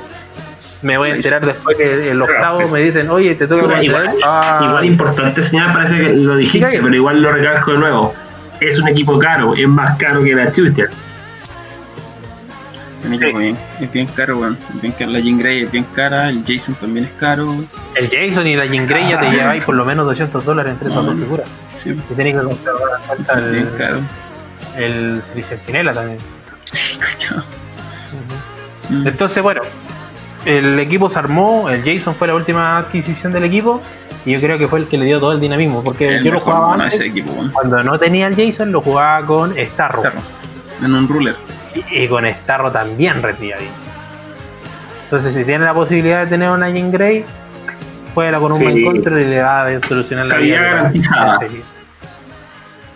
Eh, Vamos con lo bueno, lo malo y lo feo, como repitiendo un poquito más. En esta no tenemos una edición, pero sí vamos a hablar un poquito del juego. Sí, de Heroclix, ¿Qué es lo que es lo bueno que tiene el juego? Tenemos equipos calcados del cómics o combinar equipos. Ese dinamismo que tiene el juego de poder, pues, bueno, si quieres jugarte un Green Lantern Core, se ve pero hermoso en mesa. Si quieres jugar pero se ve hermoso en mesa ponte tú lo que está ahora en meta de los equipos de Liga de la Justicia que son puros monitos chicos. Sí, se ven preciosas esas weas en mesa. Sí, bueno. Sí, se ven muy lindas. Eh, es eso, es la belleza de poder combinar equipos. O combinar monos que te gusten de diferentes cómics, pues, también. Exacto. Su crossover entre DC y Marvel, super hermoso. Cáchate, Lex Luthor con Doctor Doom, weón, hermoso. Oh, sí, bellísimo, bellísimo. Lo malo, ¿qué tiene de malo el juego? La entrada a la competitividad, porque es como realmente un raquetazo en la cara. Cuando entráis al juego competitivo, te dais cuenta que en realidad no sabéis mucho. Y, en ese sentido, lo malo es que, te vais como. A todos nos pasó en un momento. Yo, me acuerdo cuando empezamos a gastar y a gastar y a gastar, como que el competitivo igual te va echando a perder tu calidad como jugador obviamente no, no en tu calidad en la mesa, porque vais mejorando, vais teniendo mejores cosas, sino en tu calidad, cómo disfrutas el juego y cómo lo ves, ¿cachai? Para cranearte. Exactamente, sí. Claro, para cranearte como equipo, etcétera. Entonces, claro. como que sí, sí, te limita un poco en ese sentido. Y lo feo, podríamos dejarlo feo en algunas culturas y precios. Sí, en cultura nos vamos a, fijar más que nada en lo que son las pinturas de algunas figuras. Bueno, a muchos nos ha tocado un mono que tiene el ojo por la nuca. Ajá y Chase algunas veces, ojo. Lo que son eh, las fragilidades de algunas figuras. También. bueno, una figura que está, bueno, está colgando de una pata saltando. O ese que o está sea, medio, medio agachado, el así. claro. Sí. Claro, Michael Jackson. Eh, y, y, qué otra cosa eh, fea viene? Los precios. Tenéis figuras muy caras, demasiado caras para todo lo que hace. Como otras figuras que, que también son caras porque son coleccionables. Entonces, el precio y la escultura como que a veces te puede guatear un poco, pero en realidad... Es donde el mensaje. Eh, puedes jugar, puedes competir con lo que te gusta y con figuras que no necesariamente son consideradas meta. ¿Cachai? Sí. Como baratito, Yo que eso. te jugar. un equipo que te guste. No el que aparece ahí. Claro. Lobo de Wall Street. Vamos con nuestro, nuestro logo de Wall Street. Veamos, eh, en realidad como acá no tenemos una, una, edición que tenemos que analizar, lo vamos a ver a modo general. ¿Ya? En el logo de Wall Street, como saben, eh, lo que vemos son los precios y decidíamos si compramos un boost, o sea, un brick, o compramos la figura, o compramos un booster, o te compré la figura suelta. ¿Ya? Acá lo que vamos a hacer va a ser un análisis en general del juego partiendo básicamente con que no es necesario gastar una millonada de plata para comprar meta. Mm. Hay figuras que estuvieron en el meta mucho tiempo, mucho tiempo, y que eran sumamente baratas, como por ejemplo la combinación Medusa Boya, que eran, eran unas infrecuentes con unas comunes. Y estuvieron en meta, viejos, estuvieron en meta. Los AIM rojos, los AIM rojos, AIM blue, también, tuvieron en meta y su figura, la más cara era una Oye, pero subiendo un poquito el precio, eh, el mismo Vulture. Sí. Claro, el Vulture Prime. Vulture Prime. Con puro Victory. El Batman eh, yo creo que, Prime, yo, yo creo que pasa la barrera de las figuras caras con 30,22 dólares. Lo digo por experiencia. Sí, ya. El hombro, el hombro la trajo. El hombro la trajo. Pero no es tampoco tanto. no, no es tan caro. No estamos hablando de figuras que estén sobre los 50 dólares. Pero por ejemplo, si te vayas a poner a pensar que vayas a querer jugar el Dios Doom, son 220 dólares que te estés echando. Olvídalo. Bueno, el, el Unimind también era un equipo barato, entre comillas. Claro, Unimind estaba con 40 lucas, lucas tenía ahí el juego armado, la mesa lista y, y, con, y competitividad que esté garantizada. Sí, competitiva. Sí, sí, Exacto. Por lo menos te aseguraba ganar una partida. Goblin también. Goblin eh, también. Goblin 20 lucas, 30 lucas. Una figura. Una figura. Al, última, en los últimos tiempos, sí. Goblin King estuvo en 20 lucas. bonita la figura. 20 lucas, ¿cuántos son? Como. Es preciosa la figura. Unos 30 dólares, como mucho estuvo la figura. Entonces, eh, a lo que voy, bueno, actualmente el meta igual está caro el meta, ponte tú Valeria Richards, es Spider-Man 1776, lo que son los Venom Groot, tan caros, tan subido de precio. Pero el meta, te, acuérdate, nosotros no te estamos comentando que vayas a jugar una competición de meta. Parte jugando de bajito. Sí, parte cómprate un booster. Cómprate un booster y juega con tu booster. Si queréis jugar algo Claro, agárrale el Si ya le agarraste el juego y ya lleváis años jugando, dale, métele plata al meta si puedes. Igual lo mm, Claro, entiendo lo que va el Simón, porque. Em, ya, pero poniéndote un equipo en serio, así de, que un jugador novato dispuesto a gastar un poco de plata, perfectamente te, con 20 lucas te podía armar un equipo espectacular, un equipo realmente competitivo. Además de eso, Claro, de los claro. del Gran Mario, el Gran Mario, figura, que está tras bambalinas, el Mario tiene la siguiente filosofía. Con 20 lucas no me compro, me compro con cueva una figura buena del moderno. Pero con esas 20 lucas me, compro hasta Chase del Golden. ¿Está? Entonces el Mario tiene esa mentalidad. Sí, sí esa es la buena. Acuérdense que saquemos el modder, el 300 moderno del, de la cabeza, si ya tenemos para poder jugar otras cosas. Recuerda que el juego es así. ¿Ya? Así que eso sería el cierre del lobo de Wall Street. O sáquense de la cabeza entonces comprarse el Dios Doom. Pero sí, ármense un buen equipo. Se puede armar un buen equipo competitivo. No, yo, yo no me lo voy a sacar hasta que lo tenga. Al final es la, chase que me falta para completar la colección. Me faltan las dos más caras, me Ya, Ya, vuelve, concéntrate por favor, podcast. Eh, Estamos terminando ya, estamos en la última ronda de nuestro podcast. Y más que nada lo que queremos hacer ahora es mencionar un poquito de lo que se viene. De lo que se viene en nuestro canal, lo que es adelantos. Eh, vamos a tener videos explicativos próximamente. Vamos a explicar habilidades, mecánica, estrategia, reglas, tipos de juegos, combinaciones. Vamos a tener análisis de figuras, como ya lo que ya ha hecho Ricardo, lo que está preparando Simón.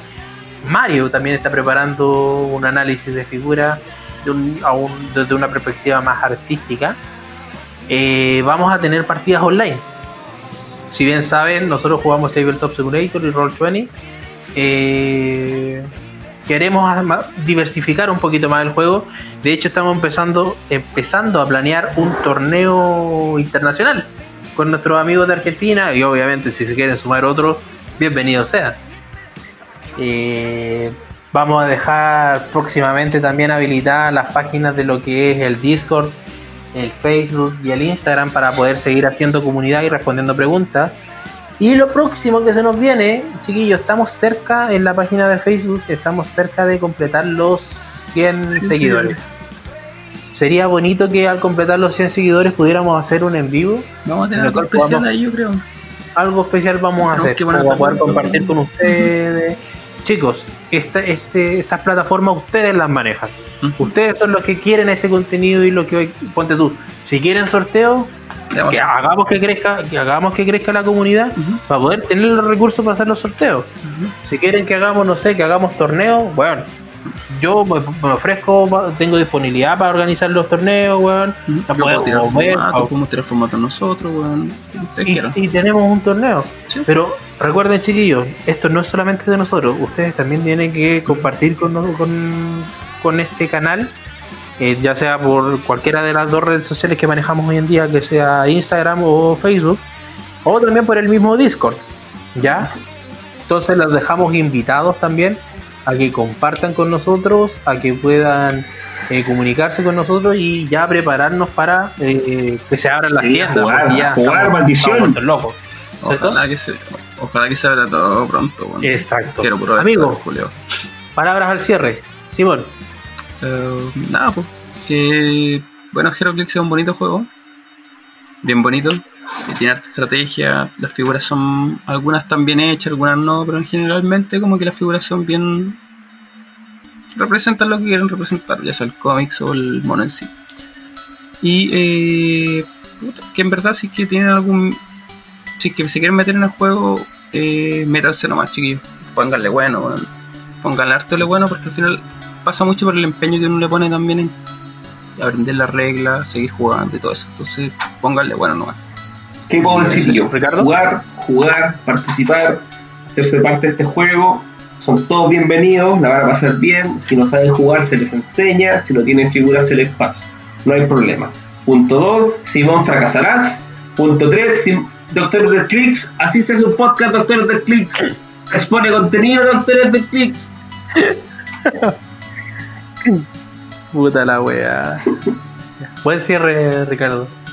Bueno, mis palabras al cierre es, chicos, a no bajar los brazos. ¿Ya?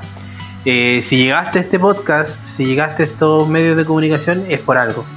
Quizás ya tienes tu tiempo sabiendo del juego, llevas tu tiempo con un tiempo queriendo saber del juego. Es bueno generar la instancia para poder jugar, para poder compartir. El juego en sí te deja mucho, te deja mucho lo que es a nivel personal. ¿Ya? es una gran comunidad, somos muchos amigos que estamos ahí presentes y con ganas de ayudar, con ganas de enseñar, con ganas de que aprendas y que puedas, puedas compartir con nosotros. Lo importante, lo más importante yo digo es, como te dije al principio, no bajar los brazos, no darte por vencido y por favor, no echarse a morir. Si perdiste una partida, no te eches a morir, no seas Sebastián, no seas un flamer culeado, sino que tenéis que eh, relajarte y aprender por qué te, por qué te equivocaste, por qué, por qué la cagaste, qué, hiciste mal, por qué te hicieron. Exacto, amigo, es, lo principal. Pásalo bien, porque para que te vengan y te chiteen y te maten en el primer turno, en el turno de inmunidad, para eso estoy yo. y lo dije, y lo dije, porque me pasó. Bueno amigos, muchas gracias por compartir con nosotros este bello momento, este bello capítulo hecho con el corazón, con el alma y con la corneta, con la corneta, amigos. Muchas gracias entonces chicos por compartir con nosotros y nos vemos en una próxima entrega de Dice of Doom, podcast de Herald. Chao chiquillos. Y más. Adiós.